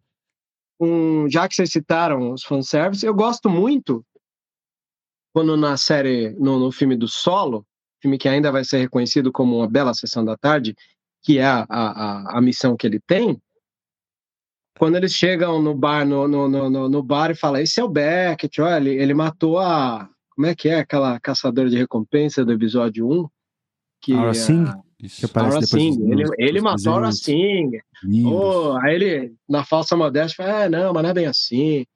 É, ali você tem um diálogozinho interessante quando o, o fanservice ele e, e, olha que coisa, né? Porque eu sou muito fã de Solo, porque Solo é o personagem favorito do Kasdan. E o Kasdan, ele é um cara que tinha a história do Solo numa gaveta guardada. Ah, Quando a anos. Kathleen Kennedy pegou e falou: vamos pegar aquelas histórias obscuras que você, John Knoll, que era o cara que hoje comanda na Lucasfilm os efeitos especiais, trabalhou nos efeitos especiais das prequels, ele tinha escrito Rogue One e estava numa gaveta. E o Kasdan tinha escrito solo e estava numa gaveta, porque ele ama o solo. O personagem favorito do Kasdan é o solo, do Lawrence Kasdan. Aí o Kasdan ele vai lá e, e, e, fala assim: Eu tenho uma história guardada do Han Solo. Eles pegaram aquele roteirinho do Han Solo, deram um banho de fanservice com formas que não atrapalham o andamento dele, né? E esse é um diálogo inserido como um fanservice que cabe. Ela é citada num, no bar que morreu nas mãos do Beckett, que é um puta pistoleiro legal. E é um personagem legal. É o personagem que traz a malandragem pro personagem do Han Solo. A gente vai puxando uma coisa, puxa outra, e por aí vai. Então, essa linha de, de, de, de fanservices, quando ela é bem sutil, me agrada bastante, viu? Fora que às vezes, antigamente, pensa, no universo da mente do, do George Lucas, o fanservice ele servia mais para você abrigar amigos fazendo ponta no filme, né? Uhum. Sim. É, mas é isso, né? O ecossistema era completamente diferente, o momento histórico é diferente. Acho que um comentário aqui do André Nagamoto, Nagatomo, desculpa, que me, ah. me contempla, é que o fanservice hoje ele ingesta criatividade é, para atender um nicho, né? Então, e eu concordo nesse sentido que tem é, grandes plot points que são feitos para o fanservice. E aí, em um momento, você vai abrir mão de outra escolha, abrir mão de. Enfim. E aí fica aquela coisa muito é, descritiva, apontando, falando: Ó, oh, tá vendo aqui? Eu tô fazendo para você. E eu gosto muito de fanservice. Tô falando tudo isso, mas eu gosto muito de fanservice. Eu, eu, eu acho que uma frase que criticam, já ouvi gente falando mal, do Érico Borgo. Eu sou fã e quero service. Eu sou esse cara, eu sou fã e quero service. Mas contanto Cara, que seja bem feito. Mas você é diferente do aspecto dele, né? Ele. É, é, é, talvez o link lá do Quadrinhos na Sarjeta, ele fez uma crítica maravilhosa, né, sobre o, o, nerd que acha que veio ao mundo para ser servido, assim, né, que tem as suas desafetos com a sua própria infância e acha que isso vai ser resolvido numa obra que ele vai assistir quando marmanjo. Então, quando o cara fala sou fã, quero service, ele não terminou a frase. Talvez até a frase do Borgo foi descontextualizada do que ele quis dizer. Eu não sei, porque eu nunca uhum. vi esse vídeo do Borgo e também não quero ver. Mas. é, porque porque eu, eu, não sou muito fã dessa coisa da escravização do fanservice. Mas aí, é, a maioria das vezes que eu vejo essa frase empregada é porque as pessoas comentam assim: eu sou fã e quero service. Se não tiver, estou predisposto. Aí voltamos àquele papo que a gente falou Sim. minutos atrás. Ou ame ou odeia, percebe? Sim. mas não encarado como um processo de easter egg. o fanservice deveria ser easter eggs, mas não é. Ele, ele tem esse, esse lado que, né, fica triste quando você vê o papel do nerd atual, que é uma figura obtusa, tenta oprimir, reprimir novas vítimas para ele descontar a raiva daquilo que ele recebeu quando ele era mais jovem. Para quê? É uma batata quente que você ao receber na mão, não devia passar para frente, devia cortar o ciclo e começar uma nova forma de viver. Mas é nesse quesito que eu não gosto muito. Ó. Diz lá, Cris. Eu não tinha nada para falar. Ah, eu, só para então fechar esse assunto do fanservice, eu acho que tá. é isso, né? É, é delicado. É, falando aqui de perguntas aqui do, do chat também, a Kátia falou que não é hora, mas vamos lá, é sempre hora. Falando de, do Lawrence Kasdan, eu queria ouvir de vocês, Vebs, sobre a retirada do Willow do Disney Plus. É um, um spin-off aqui, de, mas eu acho que é pertinente. Cara, muito triste, né? É, eu, eu queria ouvir você primeiro, Vebs, eu acho muito triste. É mercadológico. Infelizmente, é, é, às vezes a gente fala, né? A Disney comprou algumas franquias para ela poder ter dinheiro com isso. E assim, esses atores, esses produtores, esses diretores de uma série como Willow, eles dependem da quantidade de, de engajamento que a série tem. Se a série não teve isso, não dialogou e tal, ela vai ser retirada para que não se fique pagando esses atores por isso. Né? Tem um esquema de funcionamento Sim. de pagamento por série assistida pelas pessoas da custa, produção. Custa Mas, deixar na é. plataforma é, de streaming, né? Isso, isso, isso é uma coisa que acho que talvez muitas pessoas não saibam, né? Custa você sim. deixar no catálogo, né? Um... Paga para isso. Exatamente, né? sim. E eles quiseram se livrar. Mas, ó, às vezes eu sinto que a Disney ela é vilanizada gratuitamente porque ela não abre tanto jogo. O que eu acho que pode ocorrer daqui para frente é assim: quando a Warner juntou as coisas na HBO Max e falou, vai ficar aqui, hoje ela vê a necessidade de falar, não, vamos fazer o seguinte, eu vou retirar da minha, do meu catálogo HBO Max Prime, você quer pagar os direitos para passar essa série? Tá bom, você pode pegar ela ou pode pegar um conjunto de séries que vai entrar num pacotão para você pagar para a Warner. E essas séries vão estar disponíveis na Amazon Prime. Eu não sei se isso vai ocorrer com a Disney, eu espero que sim. Então, provavelmente Willow foi retirado do catálogo. Eu não me espantarei se daqui a alguns meses ela estiver disponível numa Netflix, numa Prime. E eu desejo que isso aconteça para que os atores dali continuem, né? Mas o que aconteceu, infelizmente, é que a série não pegou, né? A gente que gosta de obras antigas aí. Igual, é... agora começou uma série nova da Disney Plus com os Muppets. Eu estava falando que o Jabba era controlado pelo povo que fazia Muppets, né? Eu sou um cara que amo Muppets, de coração. Eu gosto de tudo que Jim Henson fez. Inclusive, tem uma obra dele que chama Cristal Encantado, que vale muito a pena ver. Quem gosta de Star Wars e gosta de Muppets, ali é uma mistura dos dois. Cristal Encantado, vejam. é um belíssimo filme, assim. Ele, antigamente você tinha ele naquelas baseadas de DVD da, da Americanas. Mas hoje em dia deve ter até se moscar. O YouTube está acumulando um monte de filme que a galera descarrega lá e que não tem preocupação. Moscar tem lá inteiro dublado, assim. Né? Mas vou... o, o, Muppets é uma série nova que entrou. Deixa eu pegar aqui o nome. É, é, uma, é uma série sobre a banda de rock que tem dentro do universo. É, tá aqui. Caos Elétrico é o nome da bandinha que o animal é baterista. Né? Então essa série envolve é um live action que envolve os bonecos e humanos e é pessoas acompanhando o caos elétrico. Então é uma sériezinha de 10 episódios, aí quem puder veja, é uma delícia retomar Muppets e ter esse frescor aí. Amarrando de novo com o Retorno de Jedi, uma coisa que você falou agora me, me instigou de novo. Falando de rock, falando de fanservice, falando de atender mercado, voltando para um assunto que me dói muito, eu quero ouvir sua opinião. É, a gente falou que a gente ia falar dele mais tarde sobre a reedição da, da, da dos filmes, é, o material original para edições é, especiais do George Lucas. Uma cena é a cena dos músicos, que tem o Max Rebo é, e a cantora Jedi que eu o nome. Jedi é. Rocks. Jedi Rocks, é. Rocks. Jedi Rocks, para mim, é uma ofensa grande. Por quê? Porque a versão original, a música é muito melhor, primeiro. Eu descobri esses dias que foi feita pelo cara do. do Toto, eu acho. É, do, do Toto, né? Aquela banda. É. E, cara, eu acho que é isso. Ela, aquela discussão a gente já teve um pouco, um produto do seu tempo. É, é a cara dos anos 80. A primeira é a metade dos anos 80, o Toto tocava nas rádios, Duran Duran, tudo era coisa que a gente gostava, né? E aí, hoje eu não tenho a oportunidade de ver. Aí, já amarrando com o Elon, então, né? É, eu não tenho a oportunidade de ver essa cena original no Disney Plus. Eu não tenho lá a versão original do, do Retorno de LED 83, em que vai ter essa cena, em que vai ter, por exemplo, outras edições do George Lucas que me magoam demais. Sobrancelha do Vader, eu acho boa. Bom tirar, tudo bem tirar. Mas não vem é, falar, dar uma teorização absurda do porquê o, o Force Ghost do Anakin tá lá com o Hayden Christensen. Porque para mim, quando eu vi quando criança e faz total sentido, é o Sebastian Shaw ele é a cara do é. Vader que o Luke acabou de ver. E o Luke vai sorrir, vai entender que é o pai dele, tá vendo o Hayden Christensen. Para mim não faz sentido.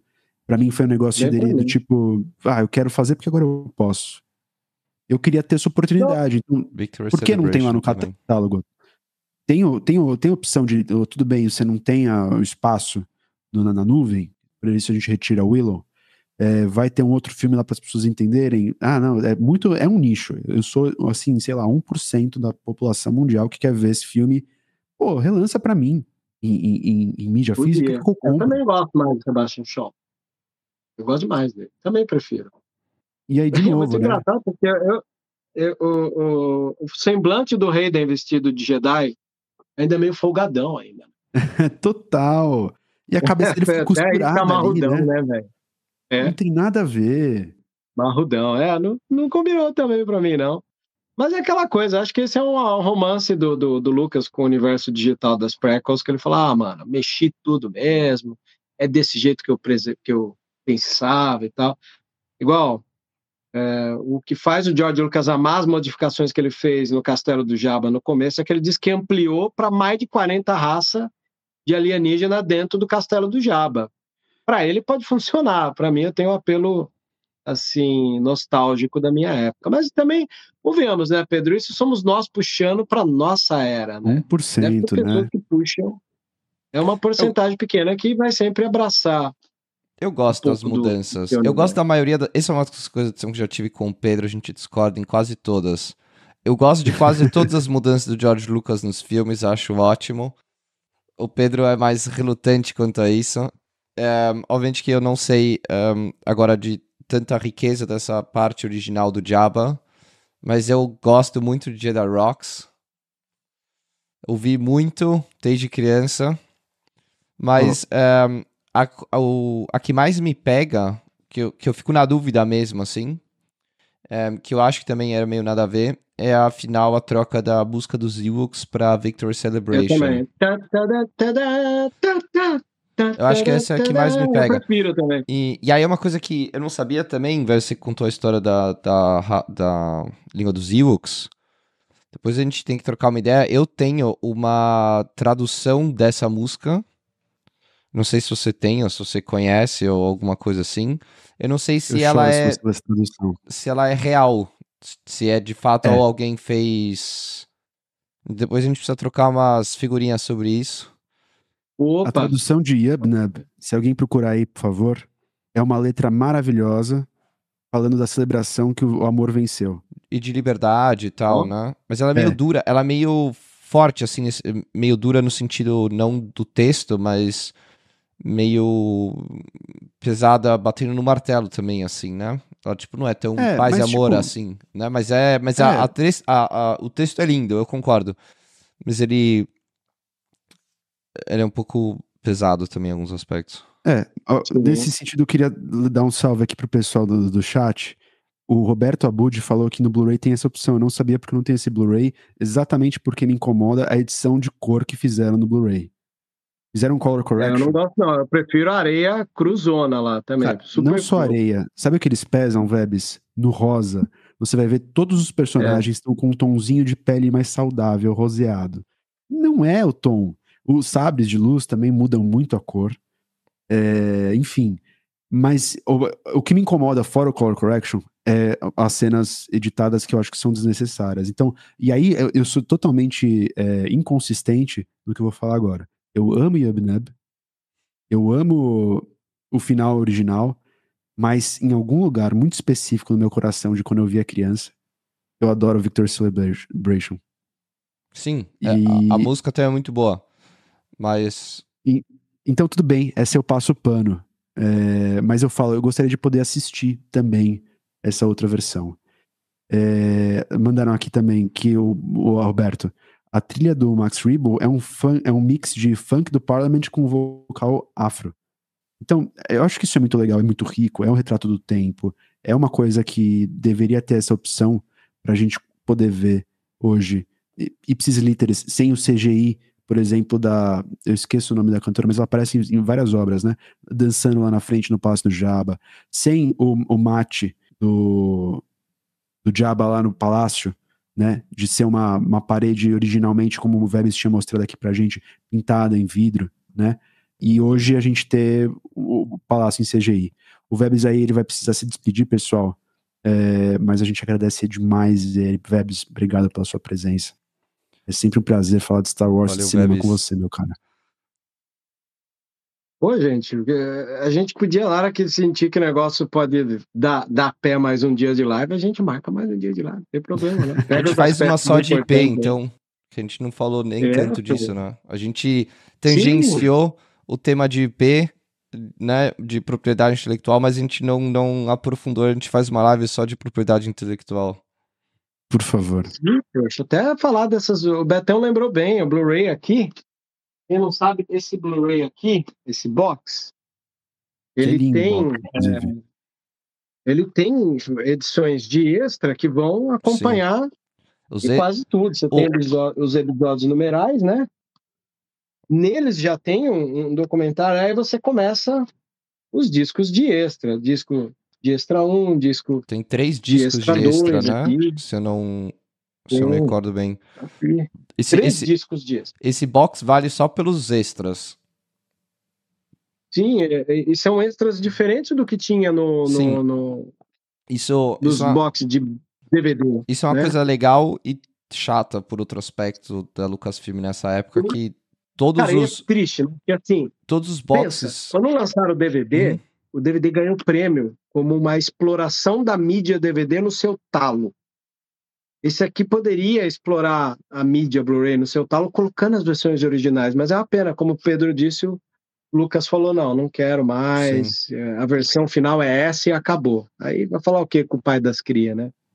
Sim. Mas é, o, mas todos os boxes, DVD, eu acho que Special Edition, Blu-ray, depois o aquele outro Stellar, um, um que saiu depois na década quase 2010, na época do que saiu, tava saindo o 7.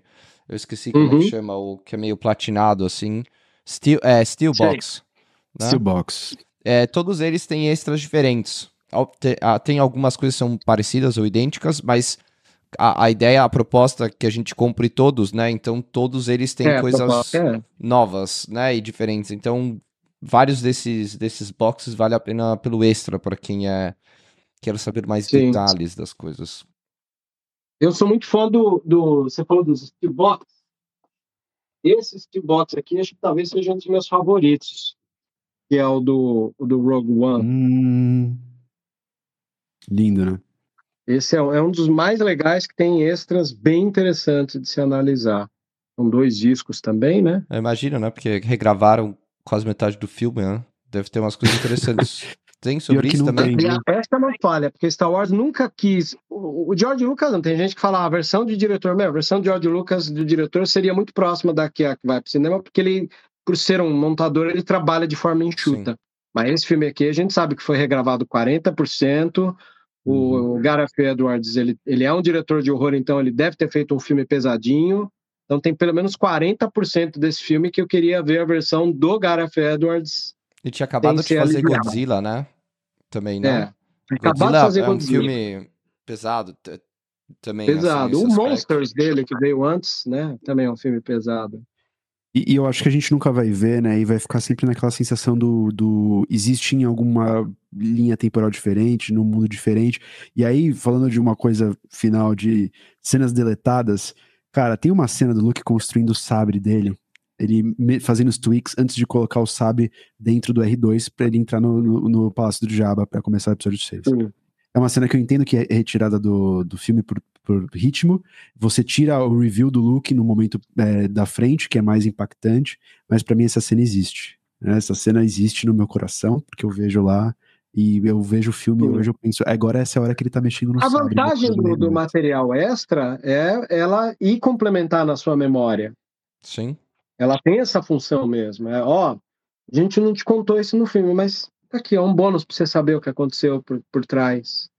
Assim é, como a tempestade de areia. História é aquela, mas só um bônus aqui, é uma maneira, né? Sim, sim. Dá para caber, é né? Você faz o seu fã se juntar os quadradinhos para onde ele quer, né? Mas o filme do Gareth Edwards é um outro filme, né? Seria uma outra é um outro completamente final. Aquele, né? O Rogue One do Gareth Edwards deve ter sido uma coisa pesada e pungente, né? Bom, Cara, o Betão citou aqui a esposa do Lucas ser montadora. Tem um capítulo que eu falo muito dela no Vozes da Força. Então fica a dica aí, quem quiser saber mais, eu falo da Márcia Lucas. A própria Katia Barga, como me chamou para o Garotas Rebeldes, o foco dela foi falar da Márcia Lucas. Eu ia falar isso. Eu mais gostei muito desse EP também. Eu ia falar isso também. Ah, um dos meus episódios, assim, que eu fiquei honrado de participar em levantar o nome das grandes mulheres das batalhas de Star Wars na tela e fora da tela. Então, Edição Sim. memorável. É, e falar de edição, só também um último agradecimento ao pessoal do chat que está colaborando até agora, está abraçando a conversa. Uh, sobre saírem as versões originais originais, eu como entusiasta disso posso passar uma live inteira falando disso. A única versão original que eu tenho conhecimento, por favor me corrijam se eu estiver errado, que de fato é o que foi lançado e hoje tem o um mínimo de edição, é o que o Harming 77 procura lá, ele fez o Despecialized Edition, que é sem as inserções de uh, CGI, é, as músicas como elas foram lançadas originalmente, tem questões de corte, né, de, de transição mesmo, de edição, é, que estão lá num arquivo é, de filme, e aí ele teve o trabalho, e é um documentário muito interessante, se vocês forem procurar a feitura disso, que ele teve que pegar de várias mídias, de Laserdisc, um pedaço do Blu-ray, um pedaço do, do, do, DVD, e aí ele conseguiu amalgamar tudo no que é o mais próximo hoje que a gente consegue ter de uma versão 4K é, de qualidade do que é o, o, lançamento original. É a única, o único registro que a gente tem que além desse deve estar um escondido no cofre do George Lucas e nem na Lucasfilm deve ter, porque ele deve ter medo que alguém um dia lance isso. É verdade. Deve ter levado, deve ter no contrato disso. É, tinha no começo. quando, ele deve ter vendido. Quando a Disney comprou, ele, é, o episódio 4 ainda ficou na Fox por um bom tempo. Não tinha uma coisa dessa também? Eu Sim. não lembro os detalhes, mas que a Disney não. Tem essa treta não podia fazer é. nada com o 4, porque o 4 ainda era direitos da, da Fox e tal. É, ele é eterno. É um direito eterno ali. E aí jurou. É jurou... Mesmo estando na Disney Plus, eu acho que é o único que ainda tem o Rantan, Rantan que é o Fox Fanfare. Amo. Acho que é o episódio 4, é o único que ainda mantém. Gerou um debatezinho, né, recentemente, Gerou. quando falaram que ia, sair da, que ia sair do direito deles quando a Fox foi comprada pela Disney, etc. Que aí poderiam, teriam uma oportunidade legal, se você for olhar por contrato, de relançar, por mais que o George Lucas tivesse impedido, porque seria da Fox, etc. Mas, enfim. É, cara, vamos ter que fechar aqui por hoje para liberar o Vebs. Uh, mais uma vez, meu querido, muito obrigado. É sempre um prazer ter você aqui com a gente. Volto sempre que você é prata da casa, como a gente já falou aqui, você é nosso quinto Beatle. É um prazer estar aqui com vocês, cara. Façam mais, eu sou fã de. Sou fã de Garotos Rebeldes, sou fã de, de, de pensadores que, são é, produtos que esforçam é, o, o, o, fã a pensar. O, o que eu sinto na retórica de pensadores e na retórica de garotas, também na retórica do canal do Mando, é assim: olha, tá aqui as ferramentas. Trabalha aí. Você chega lá.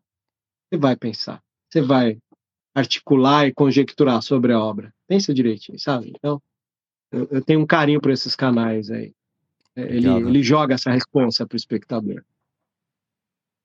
Muito obrigado, cara. É sempre um prazer ouvir de você, um cara que a gente também admira e acompanha. Deixa aí seu jabá, seu salve para eles acompanharem vocês lá no é, Sociedade Jedi, no Vozes da Força, onde mais quer que você esteja.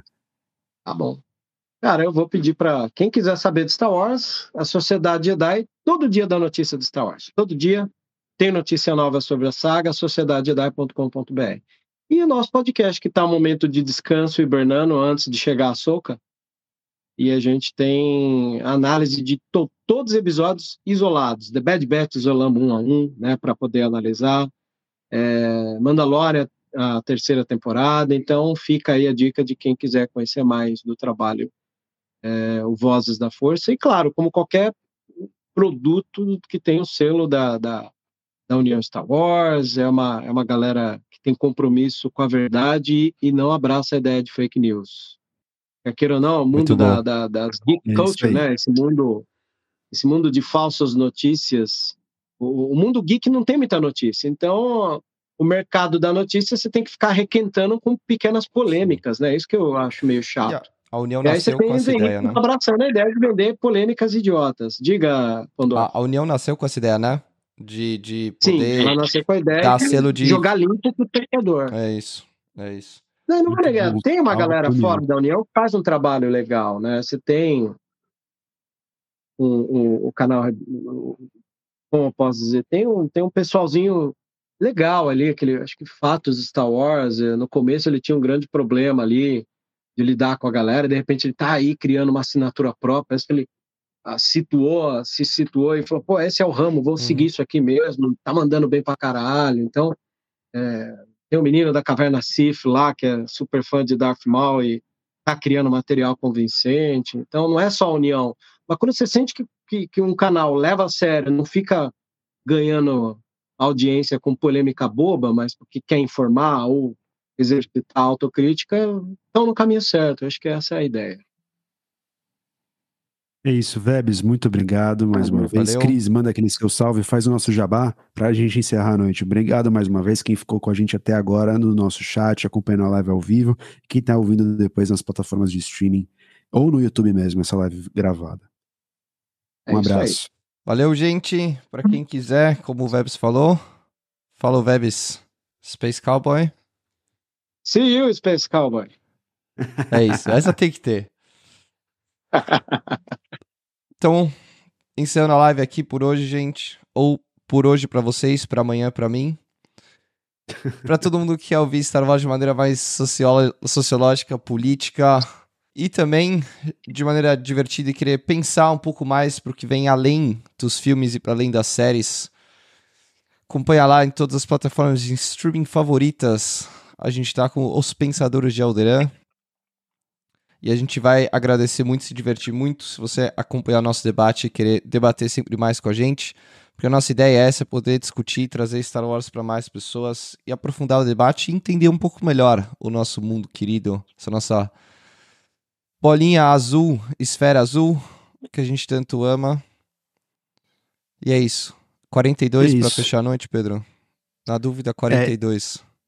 42. Compartilham, E compartilhem, se inscrevam no canal, deixe seu like, ative o sininho, aquela coisa toda de blogueiro que a gente tem que fazer, infelizmente. Muito obrigado para quem ficou até aqui e uma boa noite para vocês, que a força esteja com vocês.